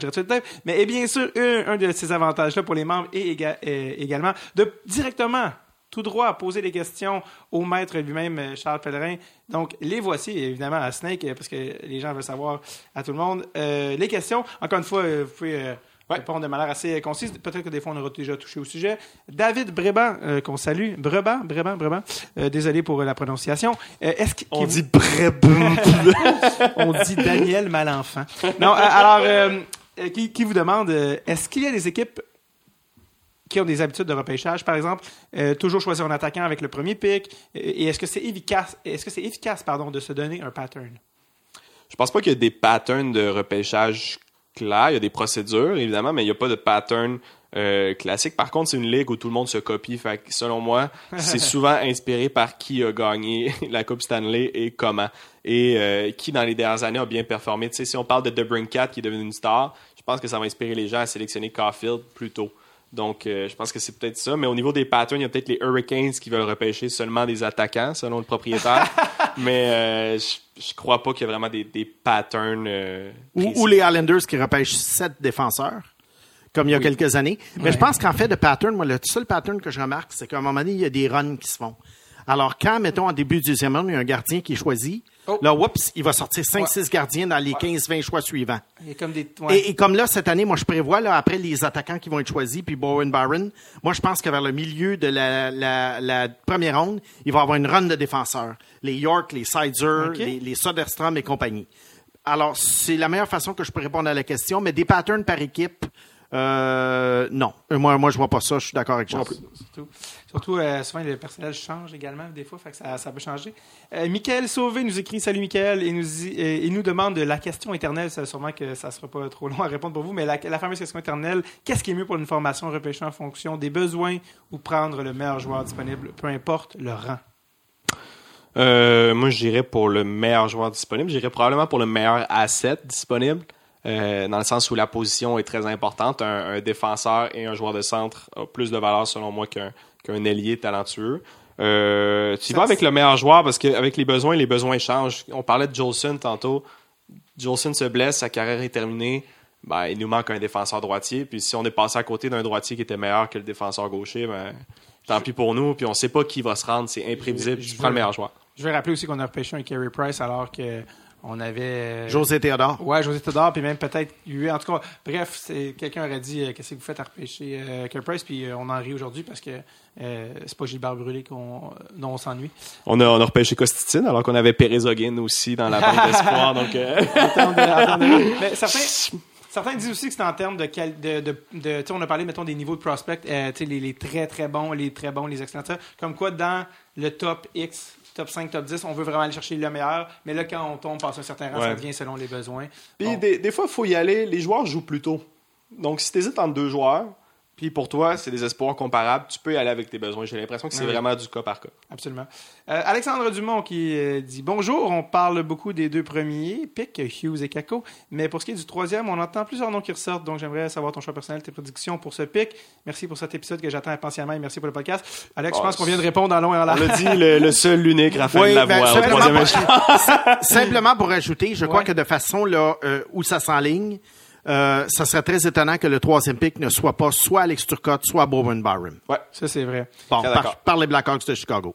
Euh, Maxime Laroche nous écrit euh, par rapport au euh, hype sur Raphaël Lavoie. Je pense qu'on a fait le tour. Bon, il parle de. euh, Mais bon, visiblement, son parrain est Jean-Charles Lajoie. c'est ça, exactement. Il dit bon, quel est votre avis sur le joueur? Est-ce que le fait qu'il soit plus vieux et, et plus grand est un mirage à son vrai talent On en a touché. Oui, ça, ça dérange. Le fait qu'il soit late, ça dérange nos, euh, nos deux panélistes. Euh, deux, il dit son père est non seulement impliqué dans des trucs croches à la mairie de Chambly, mais il a aussi un passé de père très intense. Est-ce que ce serait pas chercher le trouble de repêcher, non seulement pour les Habs, mais aussi pour la voix de devoir faire face au spotlight média- médiatique québécois, à quel point ça pourrait Oh, influencer le ouais, des je le vois pas à Montréal du tout. Merci. Euh, alors, euh, ben, bref, euh, pour toutes ces raisons, mais bref, vous, ça, c'est plein de raisons euh, qui pourraient être intéressantes si le choix était proche, mais selon vous, même question de talent, il n'était pas proche euh, d'être euh, 15e. Non, c'est ça. Alors moi, Donc, je le euh, prenais pas quasiment. Et moi, là, avec toutes les histoires personnelles, ces choses-là, je ne mêle pas trop de ça parce que ça demeure quand même du oui-dire. Ouais. Euh, et, et, et on connaît pas tous les, les, les dessous de ça. Comme, on- comme Charles disait tout à l'heure, on n'est pas au courant de ce qui se passe en coulisses de ce côté-là. On juge ce qu'il y a sur la glace. Mais pour, alors pour moi, au 15e rang, c'est, c'est, c'est, c'est, Ouais. c'est non. Parfait. Euh, Tommy Lemieux euh, qui nous dit Je suis dans un pool keeper et j'aurai deux choix hors du top 15 pour sélectionner deux espoirs repêchés en 2019, sachant que je cherche surtout un joueur potentiel offensif, entre parenthèses, euh, les points pour les buts, les passes. Aurais-tu un ou deux espoirs de deuxième moitié de première ronde à me conseiller euh? Euh, deuxième moitié de première ronde, si on y va au niveau offensif, j'irais pour euh, Niels Hoglander. Je pense que c'est euh, un, très bel upside. Peut-être Patrick Puistola aussi, qui est un marqueur. Dorofeyev, très offensif. Et si tu y vas pour le coup de circuit, tu y vas avec Nick Robertson. Ah, intéressant. Est-ce que tu avais des trucs euh, Euh, oh, ça, ça m'embelle plus ou moins la dernière moitié de la deuxième ronde. ouais, ouais. Mais euh, alors, je dirais peut-être, euh, écoute, dans les gars que j'ai classés, peut-être Connor McMichael, mais sous toute réserve. Mais si le gars veut vraiment frapper un coup de circuit, c'est Arthur Kaliev. Ah, ben oui. Parce que si Je Arthur... pense qu'il va être parti, moi, dans son pool, mais... euh, Ben, de moitié deuxième, hein, ça Ouais, dépend. Alors moi, je te dirais le coup de circuit, c'est Arthur Kaliev, mais qui se prépare à, à, à peut-être une, une grande joie ou une grande déception. Oui, absolument. Euh, Ka- Kaliev, qui est, selon beaucoup. euh, Il est le- très polarisant. Qui est, ouais, qui est, euh, le- parce que j'ai un ami là, qui me demandait, là, euh, Sébastien Mathieu, qui me demandait qui était le Ryan Merkley du draft et on disait, mais Arthur Kaliev. C'était Ah, sans ben oui. hésiter. Et hein. Ryan Merkley, en passant, qui a très bien terminé Oui. l'année avec le Barracuda de San Jose dans la Ligue américaine. Les, les, les mauvais côtés qu'on voyait de lui dans la Ligue euh, de l'Ontario, on dirait qu'ils avaient disparu rendus avec des pros. Moi, je l'avais mis dans mon top il y a- 10 il y a l'année des- Il y dernière. a des gars, quand ils, quand ils montent de calibre, on dirait, Mature. oui. euh, oui, et puis leur jeu est mieux adapté euh, quand ils jouent avec des pros. Très intéressant. Moi, j'aimerais beaucoup ça que Merkley devienne le joueur qu'on voyait en lui. Puis s'il y a un endroit pour le faire, je pense que c'est San Jose où les personnalités sont bienvenues. Euh, Félix Caron qui nous écrit en disant Une question vue sur le Twitter de Snake70, deux points. Au troisième choix, sélectionneriez-vous Bowen Byram, qui est le meilleur défenseur du draft, c'est une valeur sûre, ou prendre un, il dit en guillemets, risque? En sélectionnant un des attaquants qui sont Krebs, Turcotte, euh, bon, Cousins, Pod, et compagnie, et donc d'avoir la possibilité de se tromper. Mais là, on a un peu répondu à ça. Est-ce qu'on a répondu? Ouais, c'est ça. troisième choix au total. Toi, là. toi, les- Ouais, alors moi, moi c'est Krabs, mais Byron euh, vraiment très proche Ouais, euh, en arrière. Euh, Alex euh, Farrell, Farrell. Qui est mon ami, euh, qui est mon ami, Oui. je le salue. ben oui. Ah, ben, on le salue d'abord. Il dit salut. Il dit lui-même, il commence avec un salut, point d'exclamation, comme s'il savait. saluais. Donc, c'est pas juste vos amis qui ont envoyé des questions. non, mais en fait, c'est vraiment les membres. Moi, en fait, je connais aucune personne euh, de, des gens qui ont envoyé des, des questions, Euh, à part le dernier, je vais, le- je vais le mentionner. Euh, donc, Alex qui dit Salut, j'aimerais entendre parler du, euh, ben, du UNTDP, c'est-à-dire le, le programme de développement américain. Il risque d'y avoir un nombre, pas il risque, Charles en a nommé, on dit qu'à chaque joueur, il venait de là. Il risque d'avoir un nombre impressionnant de joueurs repêchés en première ronde provenant de ce programme. Serait-il possible de les classer et d'en apprendre plus sur eux? De plus, si tu peux nous sortir un late round prospect que tu adores et qui pourrait être un steal dans ce draft. Merci.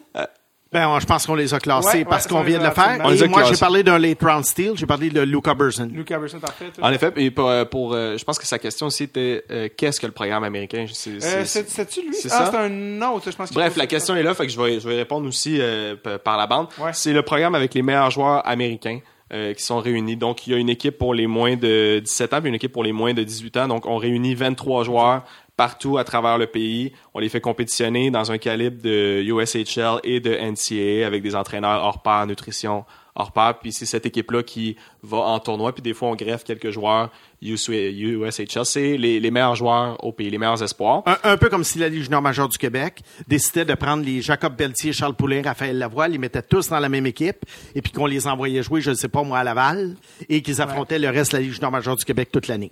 Ouais, il y, a des, il y a des joueurs justement du programme américain euh, qui vont sortir un peu plus tard. On parle de Beecher qui peut être euh, un, un vol que j'aime beaucoup. Il y a le défenseur Dominic Fensori qui pour moi ressemble euh, à un Victor Mété en termes de, de, de, de stature et de prise de décision. Euh, le joueur le plus sous-estimé selon le programme américain, c'est Patrick Monahan. J'ai de la misère à le, dire- à le dire, mais Monahan. euh, qui est vu en haute estime par euh, les joueurs de son équipe. J'aime aussi euh, le défenseur Warren. Je, je l'aime beaucoup personnellement. Donc, euh, c'est des stand-out. Pour les vols, les late steals dans les autres rondes, euh, j'en ai shooté que- quelques-uns sur euh, le Instagram quand tu as posé la question. Mais euh, j'irai avec un, un joueur qui s'appelle Antti Saarela, qui a joué en, en Liga en Finlande, qui est allé chercher plusieurs points. Je pense qu'il a un beau potentiel offensif. On n'en parle pas beaucoup, mais je pense qu'il pourrait sortir en, en fin de deuxième ronde, début troisième, et surprendre comme peut-être un Tyler Madden l'a fait Oh. cette année. J'aime beaucoup, j'aime beaucoup. J'ai retrouvé la question par rapport au, programme venait de Maxime Laroche, donc euh, tu as répondu par le fait même, mais c'était Maxime Laroche qui demandait comment fonctionne le fameux système américain parce qu'il dit tous les gars viennent de là cette année, pouvez-vous m'expliquer comment ça fonctionne? Euh, Il disait euh, pour qu'ils comprennent comment ça fonctionne, il disait il, il joue contre qui aussi? Les gars du US euh, Ben, il joue une cédule normale dans la USHL. dans la US. ok, oui, ça, et la moitié des matchs joués par les gars de 17 ans, la moitié des matchs joués par les gars de 16 C'est ça ans. que tu dit. Ok, excuse-moi. Oui, et le reste, euh, c'est des parties euh, contre les, des clubs de la NCA. OK, excuse-moi. OK, bon, ben, parfait. Je, je suis sûr que ce soit clair. Il y a ici également Simon Paradis qui dit Que faut-il penser du fait que Kaku n'aille pas au combine? Est-ce qu'il faut seulement se dire qu'il a beaucoup joué au hockey dans la dernière année et que le timing était mauvais pour y aller? Entre parenthèses, bon, peu après la victoire de son équipe. Pour cette question-là, je pense qu'on aurait tendance à dire rien à chier. Très honnêtement, ça change rien. Ah, non, mais- Puis euh, Écoute, ils vont il- pouvoir il- le il- passer il- en entrevue d'ici le repêchage. Il vient de terminer le championnat mondial. Il revient en Amérique pour le Ah, repêchage en trois semaines. Il n'est pas pour faire 45 voyages. Il sait qu'il va être choisi probablement deuxième Ah, oui. Alors, avec les Rangers. Quand- euh, moi, pour moi, c'est... Quand Charles disait rien à chier, c'était pas par rapport à la question, c'était par rapport à Ouais. rien à chier. De, Non, moi, c'était vraiment la question Simon Paradis. j'étais- pour, pour moi, c'est c'est pas du tout un facteur là, négatif euh, envers Kako. Euh, il dit est-ce qu'il sera pris dans le top 2 de toute façon Oui. Est-ce qu'on a déjà vu quelque chose de semblable, un des top picks qui s'absente du combine sans problème de santé? Ben, Hughes n'est pas allé. Hughes n'a pas participé au test, mais il était présent. OK. Et merci de donner vos impressions. Le Super. plus important là, pour le, le combine, là, c'est les tests médicaux. Ouais. C'est pas les tests physiques, c'est les tests médicaux à savoir c'est quoi le potentiel de croissance ou c'est quoi les red flags. That's. Des- ouais, parfait. Les entrevues aussi, très important. Alexandre Dumont, situé le Canadien, et que Broberg, Lavoie, Cam York et Thomas Harley sont disponibles au 15e rang. Qui choisit-tu Dans l'ordre, Broberg, Harley, York. Et pas la voix jamais. Broberg, Harley. Euh, répète, en l'ordre Broberg, Harley, York et euh, ben là, la voix, on, on en a parlé. Ça, on serait pas là. très. Moi, c'est York. Harley, Broberg, Lavoie. Encore une fois, très différent d'un gars à l'autre. Merci. Donc, euh, salut Alexandre. On va se voir le jour du draft, voir si on était complètement dans le champ ou si on est dans ces eaux-là. Euh, Danny, la jeunesse English. Je ne sais pas si c'est un nom d'artiste. Mais en tout cas, bref, salut Danny. euh, merci de, suivre le podcast. Il dit avec la promotion du hockey dans les pays asiatiques, en parenthèse la NHL et KHL principalement, durant les dernières années, est-ce que nous voyons des joueurs originaires d'Asie se démarquer cette année ou pour le prochain repêchage peut-être, ou est-ce encore trop tôt pour voir des joueurs sortir dans le top 30? Merci à vous, ben merci à toi, Danny. Vous, les gars, avez-vous... euh, Ouais, Il y, a- il y a des joueurs d'origine asiatique mais qui ont passé toute leur vie euh, au Canada, aux États-Unis ou dans d'autres pays. Mais euh, le joueur à plus haut profil qui s'en vient, c'est nul autre que euh, Ah, Aito Iguchi. ouais, voyais venir. qui est euh, le jeune prodige de Pavel Barber, qui joue au Japon. Ouais. Et là, il va faire la transition en Amérique. Il a été repêché 107e au total euh, en USHL. Il va jouer avec les Blackhawks de Waterloo. On parle d'un joueur de 5 pieds 2. Ouais. Euh, mais très talentueux, très dynamique. Donc, il serait potentiellement le premier joueur issu euh, du circuit asiatique à être repêché professionnel. Est-ce qu'il arrive à 15 ans dans la USHL? OK, donc ça veut dire qu'il peut jouer deux ans dans la USHL. Ouais. Et ensuite, il va être admissible au repêchage euh, 2021. Des, des- de la CHL, des, ce qu'on appelle import draft, là, Ouais. les joueurs importés. Ouais. Et à ce moment-là, on verra si à ce moment-là, il a grandi et que quelqu'un dans la Ligue junior majeure du Québec ou de l'Ontario ou de l'Ouest va le prendre. Ça va contre mes valeurs, mais j'ai envie de donner des hormones de croissance comme jamais, puis tellement je veux qu'il réussisse. Euh, parce qu'il est petit, puis, euh, je sais pas s'il y a les gènes pour grandir euh, plus, mais euh, le pire, c'est que si tu avais pas une réponse, c'est, aussi celui qui me vient en tête, parce qu'il vient, là, c'est confirmé qu'il vient à USHL. Non? Ouais, ouais, il a été repêché, il va. Ouais, c'est ça. Donc, euh, donc c'est très intéressant. Puis apprendre l'anglais, évidemment, euh, s'acclimater euh, à la game nord-américaine. Euh, Maxime Laroche, ah oui, lui, l'a déjà demandé. Excusez, on est Peut-être que la nourriture américaine va l'aider justement à avoir des hormones de croissance camouflées. Ouais, c'est ça. de l'huile. Euh, donc, Alexandre Dumont, qui revient encore en force, il disait une question, s'il n'est pas trop tard, je pense qu'on a déjà Il est couvert- trop tard, Alex, trop tard. Spencer Knight, on en pense quoi? On en a parlé. Euh, où pensez-vous qu'il va sortir? Est-ce que ça vaut la peine de, pour une équipe de prendre un- son choix de première ronde sur lui? C'est dit. Et à quel gardien actuel est-il comparable? Tu l'avais dit aussi. Merci. Bon, mais Alex, on a des répondu, désolé. Euh, et je termine avec les dernières questions de Julien Réaume. Euh, oui, ça, c'est c'est le seul que je, je pense que je connais qui est un ami. Et je dois le remercier en ondes parce que c'est grâce à lui qu'on a pu enregistrer euh, majoritairement la saison euh, 3 et même un peu 4 euh, sur, euh, chez lui. Donc, c'était dans, son, dans un bureau chez lui que j'ai enregistré la plupart de la dernière saison. Donc, merci, Larry. Alors, euh, Julien qui a deux questions pour nos spécialistes repêchage de Québec 2019. Il dit, selon vous, quel joueur est le plus susceptible de glisser au repêchage, donc d'être le Cam Fowler de 2019? Euh, Charles, c'était... Euh, moi, je pense que Kaliev peut glisser. Je pense que Boldy euh, peut glisser. Je pense que Lavoie aussi. Et euh, je vais dire Suzuki aussi. Je pense qu'il peut, euh, il peut être le deuxième sur la liste de tout le monde Ouais, pendant un certain ouais, temps, ouais. puis se retrouver euh, autour du 27e, 28e rang. Ouais, j'imagine ça. Euh, pour Monsieur euh, Snake? Ah, c'est c'est embêtant ce qu'on entend par glisser. J'imagine qu'on parle certainement de joueurs du top 10. Euh, au- Alors, ouais, je dirais top 10, peut- top 15, ouais. Ouais, Je pense que Krebs pourrait glisser en dehors du top 3, peut-être. Je pense que. ça, ça, c'est sûr qu'il va glisser. Euh, Je dirais peut-être en glisser là, pour se rendre, mettons, au 15e rang. C'est peut-être la question qu'il veut savoir. Euh, peut-être Boldy, pas de Colzin. OK. Mais je dis ça sous toute réserve. Parfait.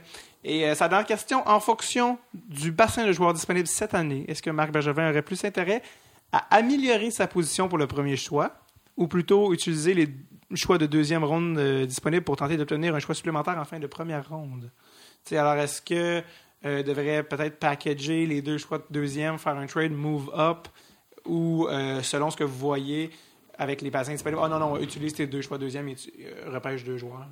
Est-ce qu'il y a des joueurs qui vous, que vous dites, oh, ça vaudrait Ok. la peine qu'ils remontent? Écoute, je comprends la question, là.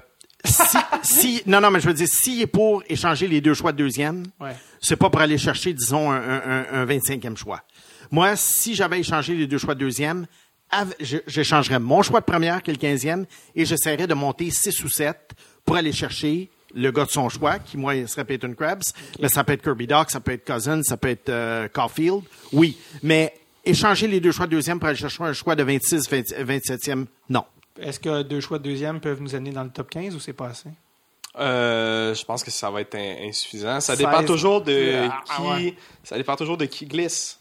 S'il y a le fameux Ouais. joueur vedette qui vaut la peine. euh, Évidemment, moi, je, je pense que dans, dans les rondes euh, un peu plus loin, si un, un Harley n'a pas été sélectionné autour du 26e rang, je pense que ça peut valoir la peine de Comme se dire... Veleno, Venelo avait, Veleno avait glissé Ouais, beaucoup de se dire, Hey, je vais donner mes deux choix de deuxième ronde pour aller chercher un, un- un espoir clairement meilleur que ce que je vais obtenir. Ouais, Tout ouais. comme en deuxième ronde, il peut y avoir des, des Rees qui vont glisser. Euh, ça peut être intéressant. Tu peux miser sur des Kokkonen, qui est un défenseur finlandais avec beaucoup d'intelligence. On sait jamais. Décision à prendre sur le plancher. Ouais, c'est ça. Puis pour moi, même un Veleno, pour moi, je donnerais pas mes choix pour monter pour Veleno. Il n'est pas, il est pas pour moi un joueur assez assez euh, upside. Il faudrait que ça soit un. La- un la seule Perry. histoire qui serait intéressante- pour Corey Perry, ça, ça vaut la peine, mais Ve- Veleno. Quoique je, je serais peut-être ouvert à avoir un- une transaction choix de deuxième ronde et choix de troisième ronde pour un Samuel Poulain à la fin de la première ronde. Oh. Ça, je, je vois une belle histoire pour Montréal. Je sens que Samuel Poulain est le genre de joueur qu'on aimerait ici. Qui marquerait peut-être plus que son père l'a fait. euh, son, père, son père qui, en passant, est un top repêchage, top.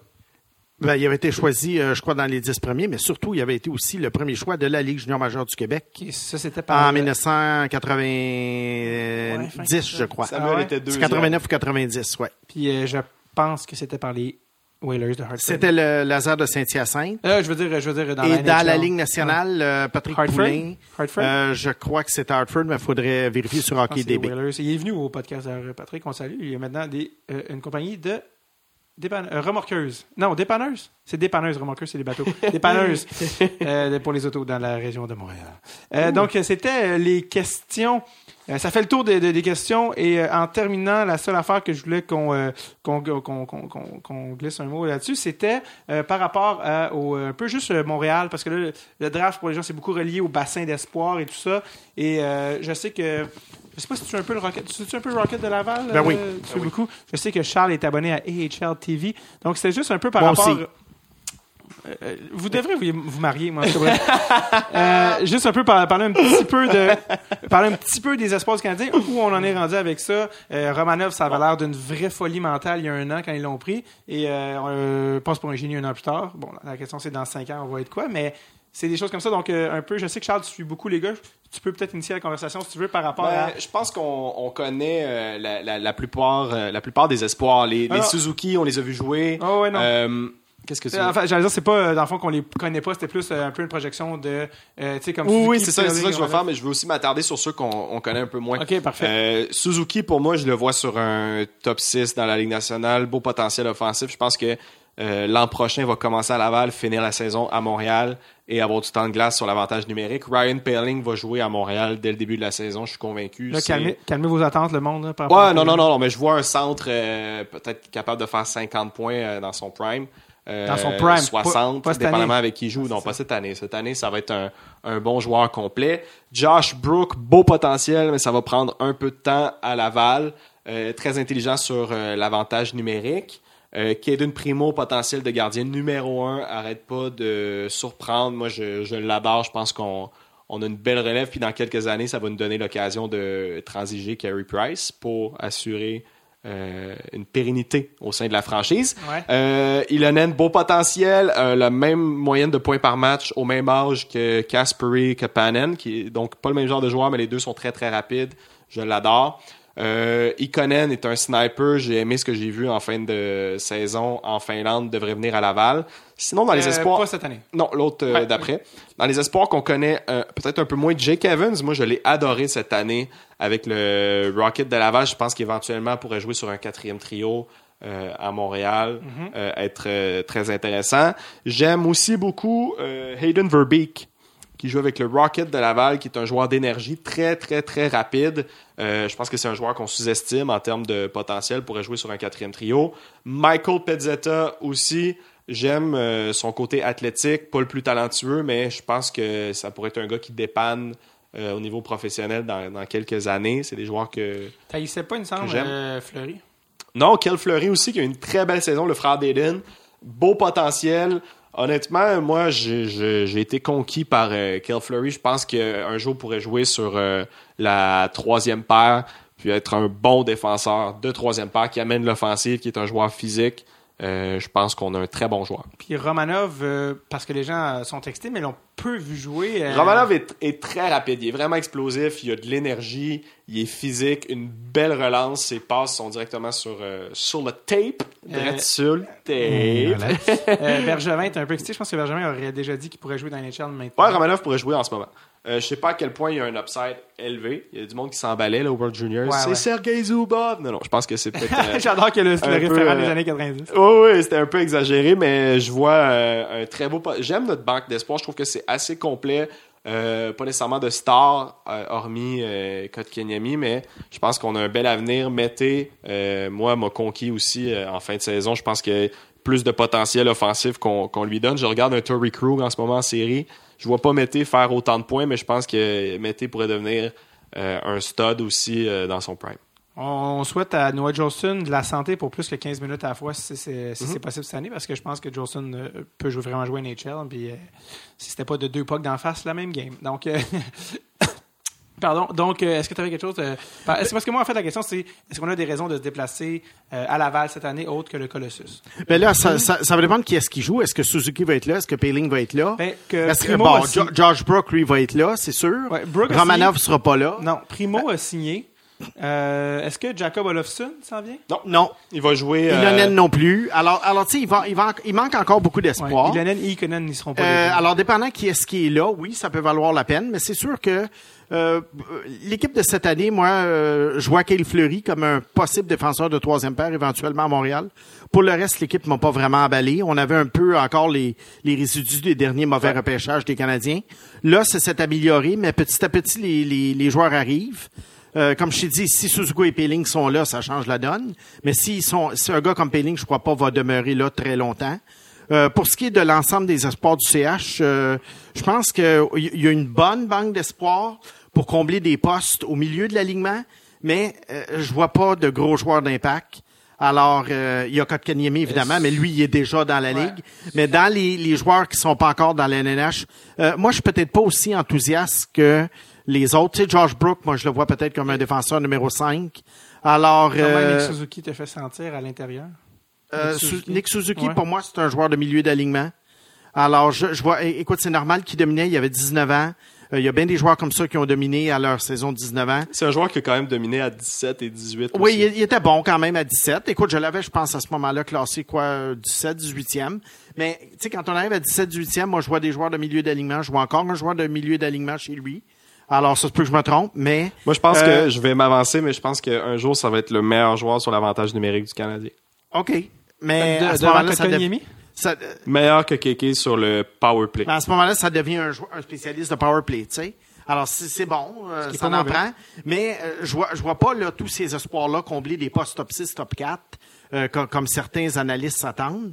Alors euh, là, ils en ont repêché beaucoup. C'est sûr que ça aide. faut pas oublier que tous ceux qui ont été repêchés ne feront pas la Ligue. Mais plus t'en as, mieux c'est. Parce que s'il y en a un sur trois qui fait la Ligue, puis que t'en as neuf, ben, il va en avoir au moins trois. Ouais. Tandis que si t'en as juste deux, ben là, tes chances sont moins grandes. Ouais. Donc, je pense que le Canadien se, dessine dans la prochaine décennie avec un, un alignement potable euh, qui peut être intéressant, mais il y a encore beaucoup, beaucoup de chemin à faire pour arriver, disons, pour accoter euh, euh, des, des clubs qui ont un premier trio absolument incroyable, par exemple comme l'Avalanche du Colorado ou les Browns de Boston euh, ou les, les Lightning de Tampa Bay. Donc, C'est c'est... incroyable que les Bruins soient en finale Ouais. euh, au moment d'enregistrer ceci avec euh, après avoir striké deux prises sur trois choix avec leurs euh, trois choix avec, euh, qui ont- En, avec, deux- euh, en- en 2015. Ben ouais, avec Alors, DeBrusque. Imaginez alors- avec euh, Barzell, Connor, Chabot. Chabot. Oui, imagine-toi qu'est-ce que ça serait. Ça serait la dynastie des années 2020. Fait que c'est correct, repêche bien.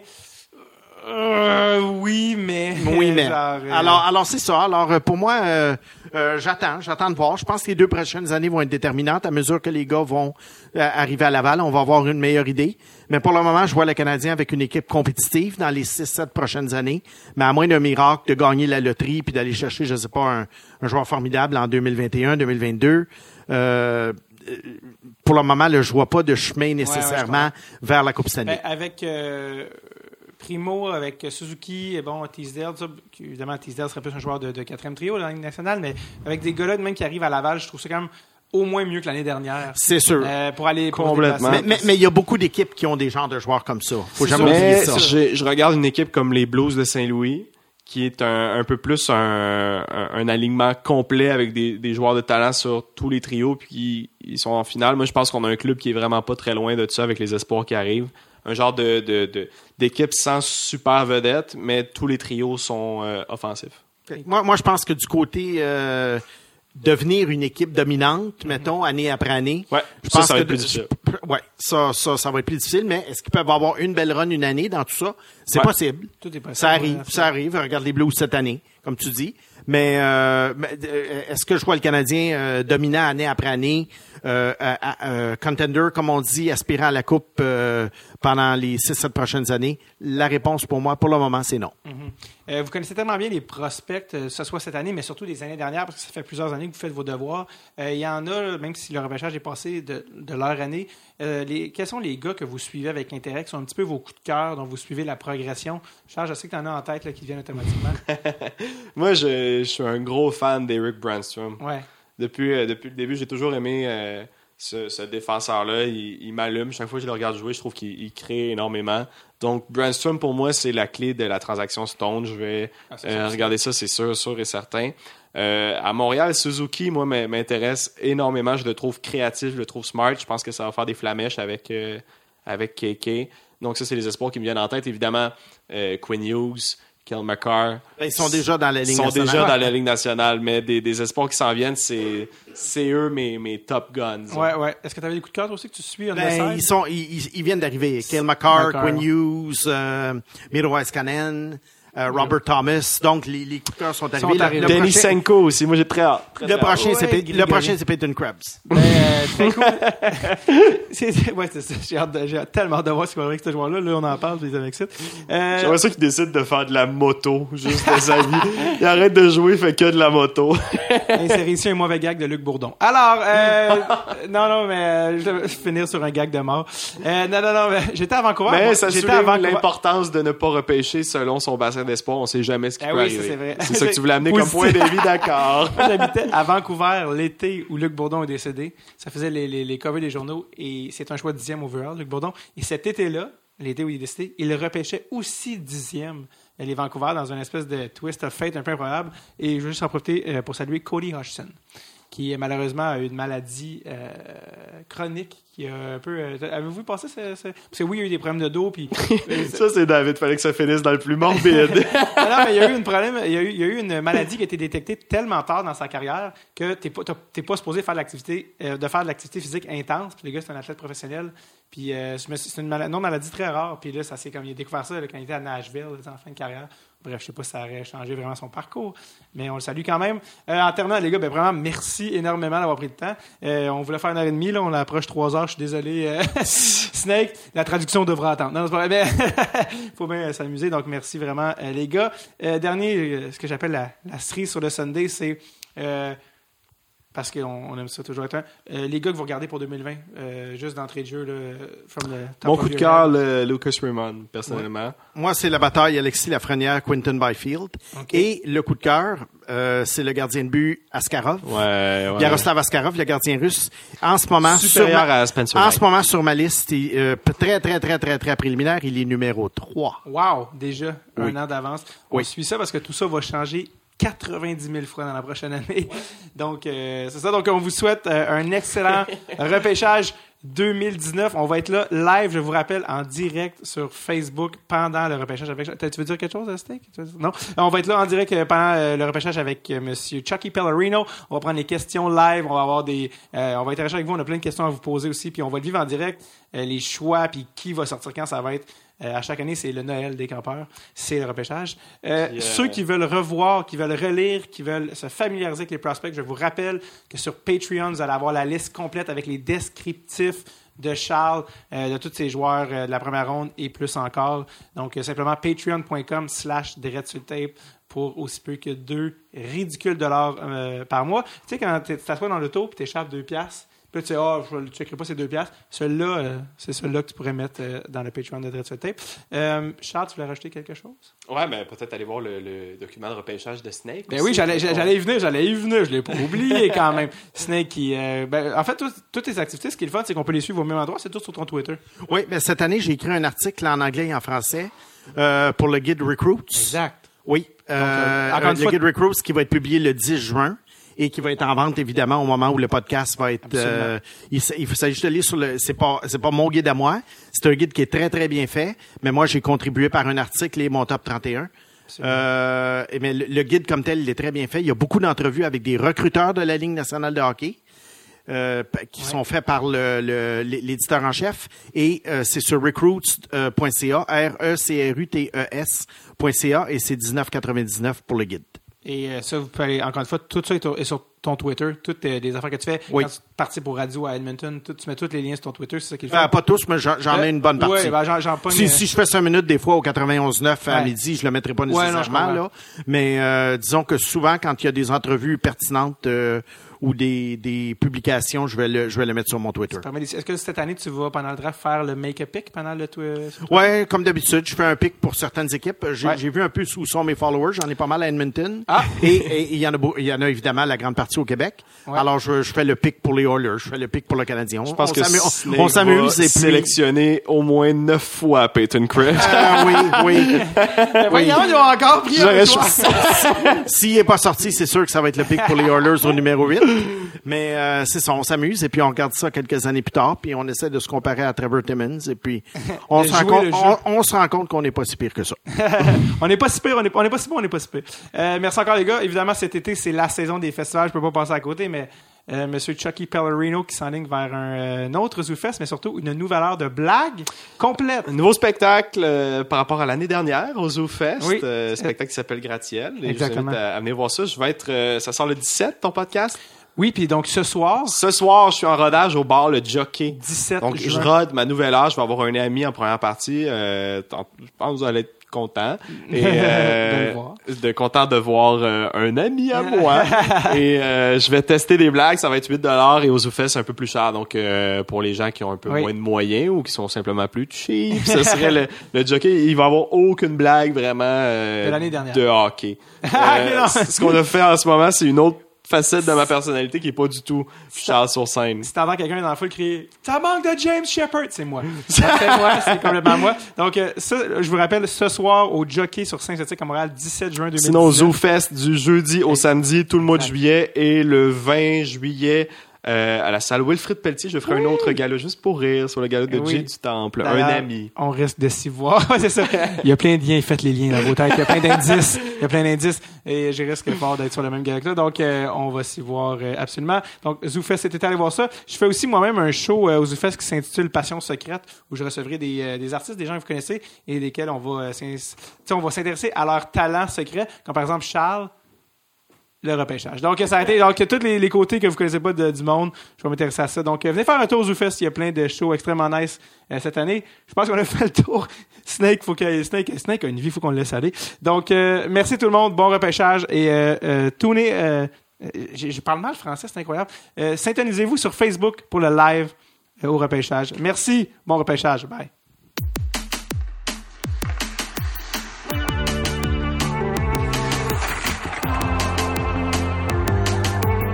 Et voilà, c'était l'édition 2019 du spécial repêchage de Dread sur le Tape. J'espère que vous avez apprécié. Il y avait beaucoup de travail, comme vous avez vu dans cet épisode-là. Mais surtout, je veux savoir comment vous avez aimé ça. Venez m'écrire sur les médias. J'adore vous lire votre feedback. Je veux votre feedback sur cet épisode-là. C'est un petit peu plus niché. Venez m'écrire sur les réseaux sociaux, que ce soit Instagram, Facebook. J'allais dire les mots réseaux sociaux. J'ai l'impression d'être un baby boomer. Mais Instagram, Facebook, venez m'écrire. Je veux savoir comment vous avez aimé ça. Euh, Est-ce que c'était trop dans... On allé une petite coche de plus que l'année dernière, là, dans le détail, dans la précision des choses. Donc, est-ce que vous avez aimé ça, euh, qu'on aille aussi loin? Est-ce que vous avez trouvé ça un petit peu trop ni- niché? Vraiment, venez m'écrire sur les réseaux sociaux. Je veux votre feedback. Je sais qu'il y en a qui en mangent, puisque déjà c'est un épisode, euh, pour les, clients avertis. Bref, venez m'écrire sur les réseaux sociaux.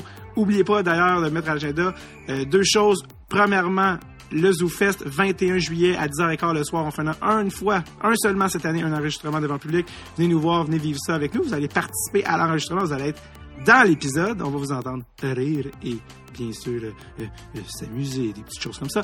Et bien sûr, le jour du repêchage, le live sur notre page Facebook. On va vivre ensemble le repêchage. On a des questions pour vous. Vous pouvez en poser à Charles. On a des trivia pour vous. On va vivre ça ensemble. Le, le repêchage, c'est un gros party. On vit ça ensemble. Pour les membres Patreon, je vous rappelle que le document de Charles sera sous peu euh, sur la page Patreon. Juste le temps qu'il mette, euh, remette un peu d'ordre dans ses notes et euh, finisse ses, quelques petites notes. Et ce sera euh, pour vous à consulter toutes ces évaluations des joueurs de la première ronde, les détails, tout ça. Pour ceux qui sont pas encore sur Patreon, deux petites piastres par mois pour des petits bonbons comme ça, ben ça, c'est pas plate. Alors, on se voit au repêchage, tout le monde. Sinon, on se voit au ZooFest. Passez un excellent été, mais surtout, bon repêchage. C'est la chose la plus importante au monde. Alors, un bon été. On se voit au ZooFest. OK, bye-bye now. Bye-bye. Attention, là!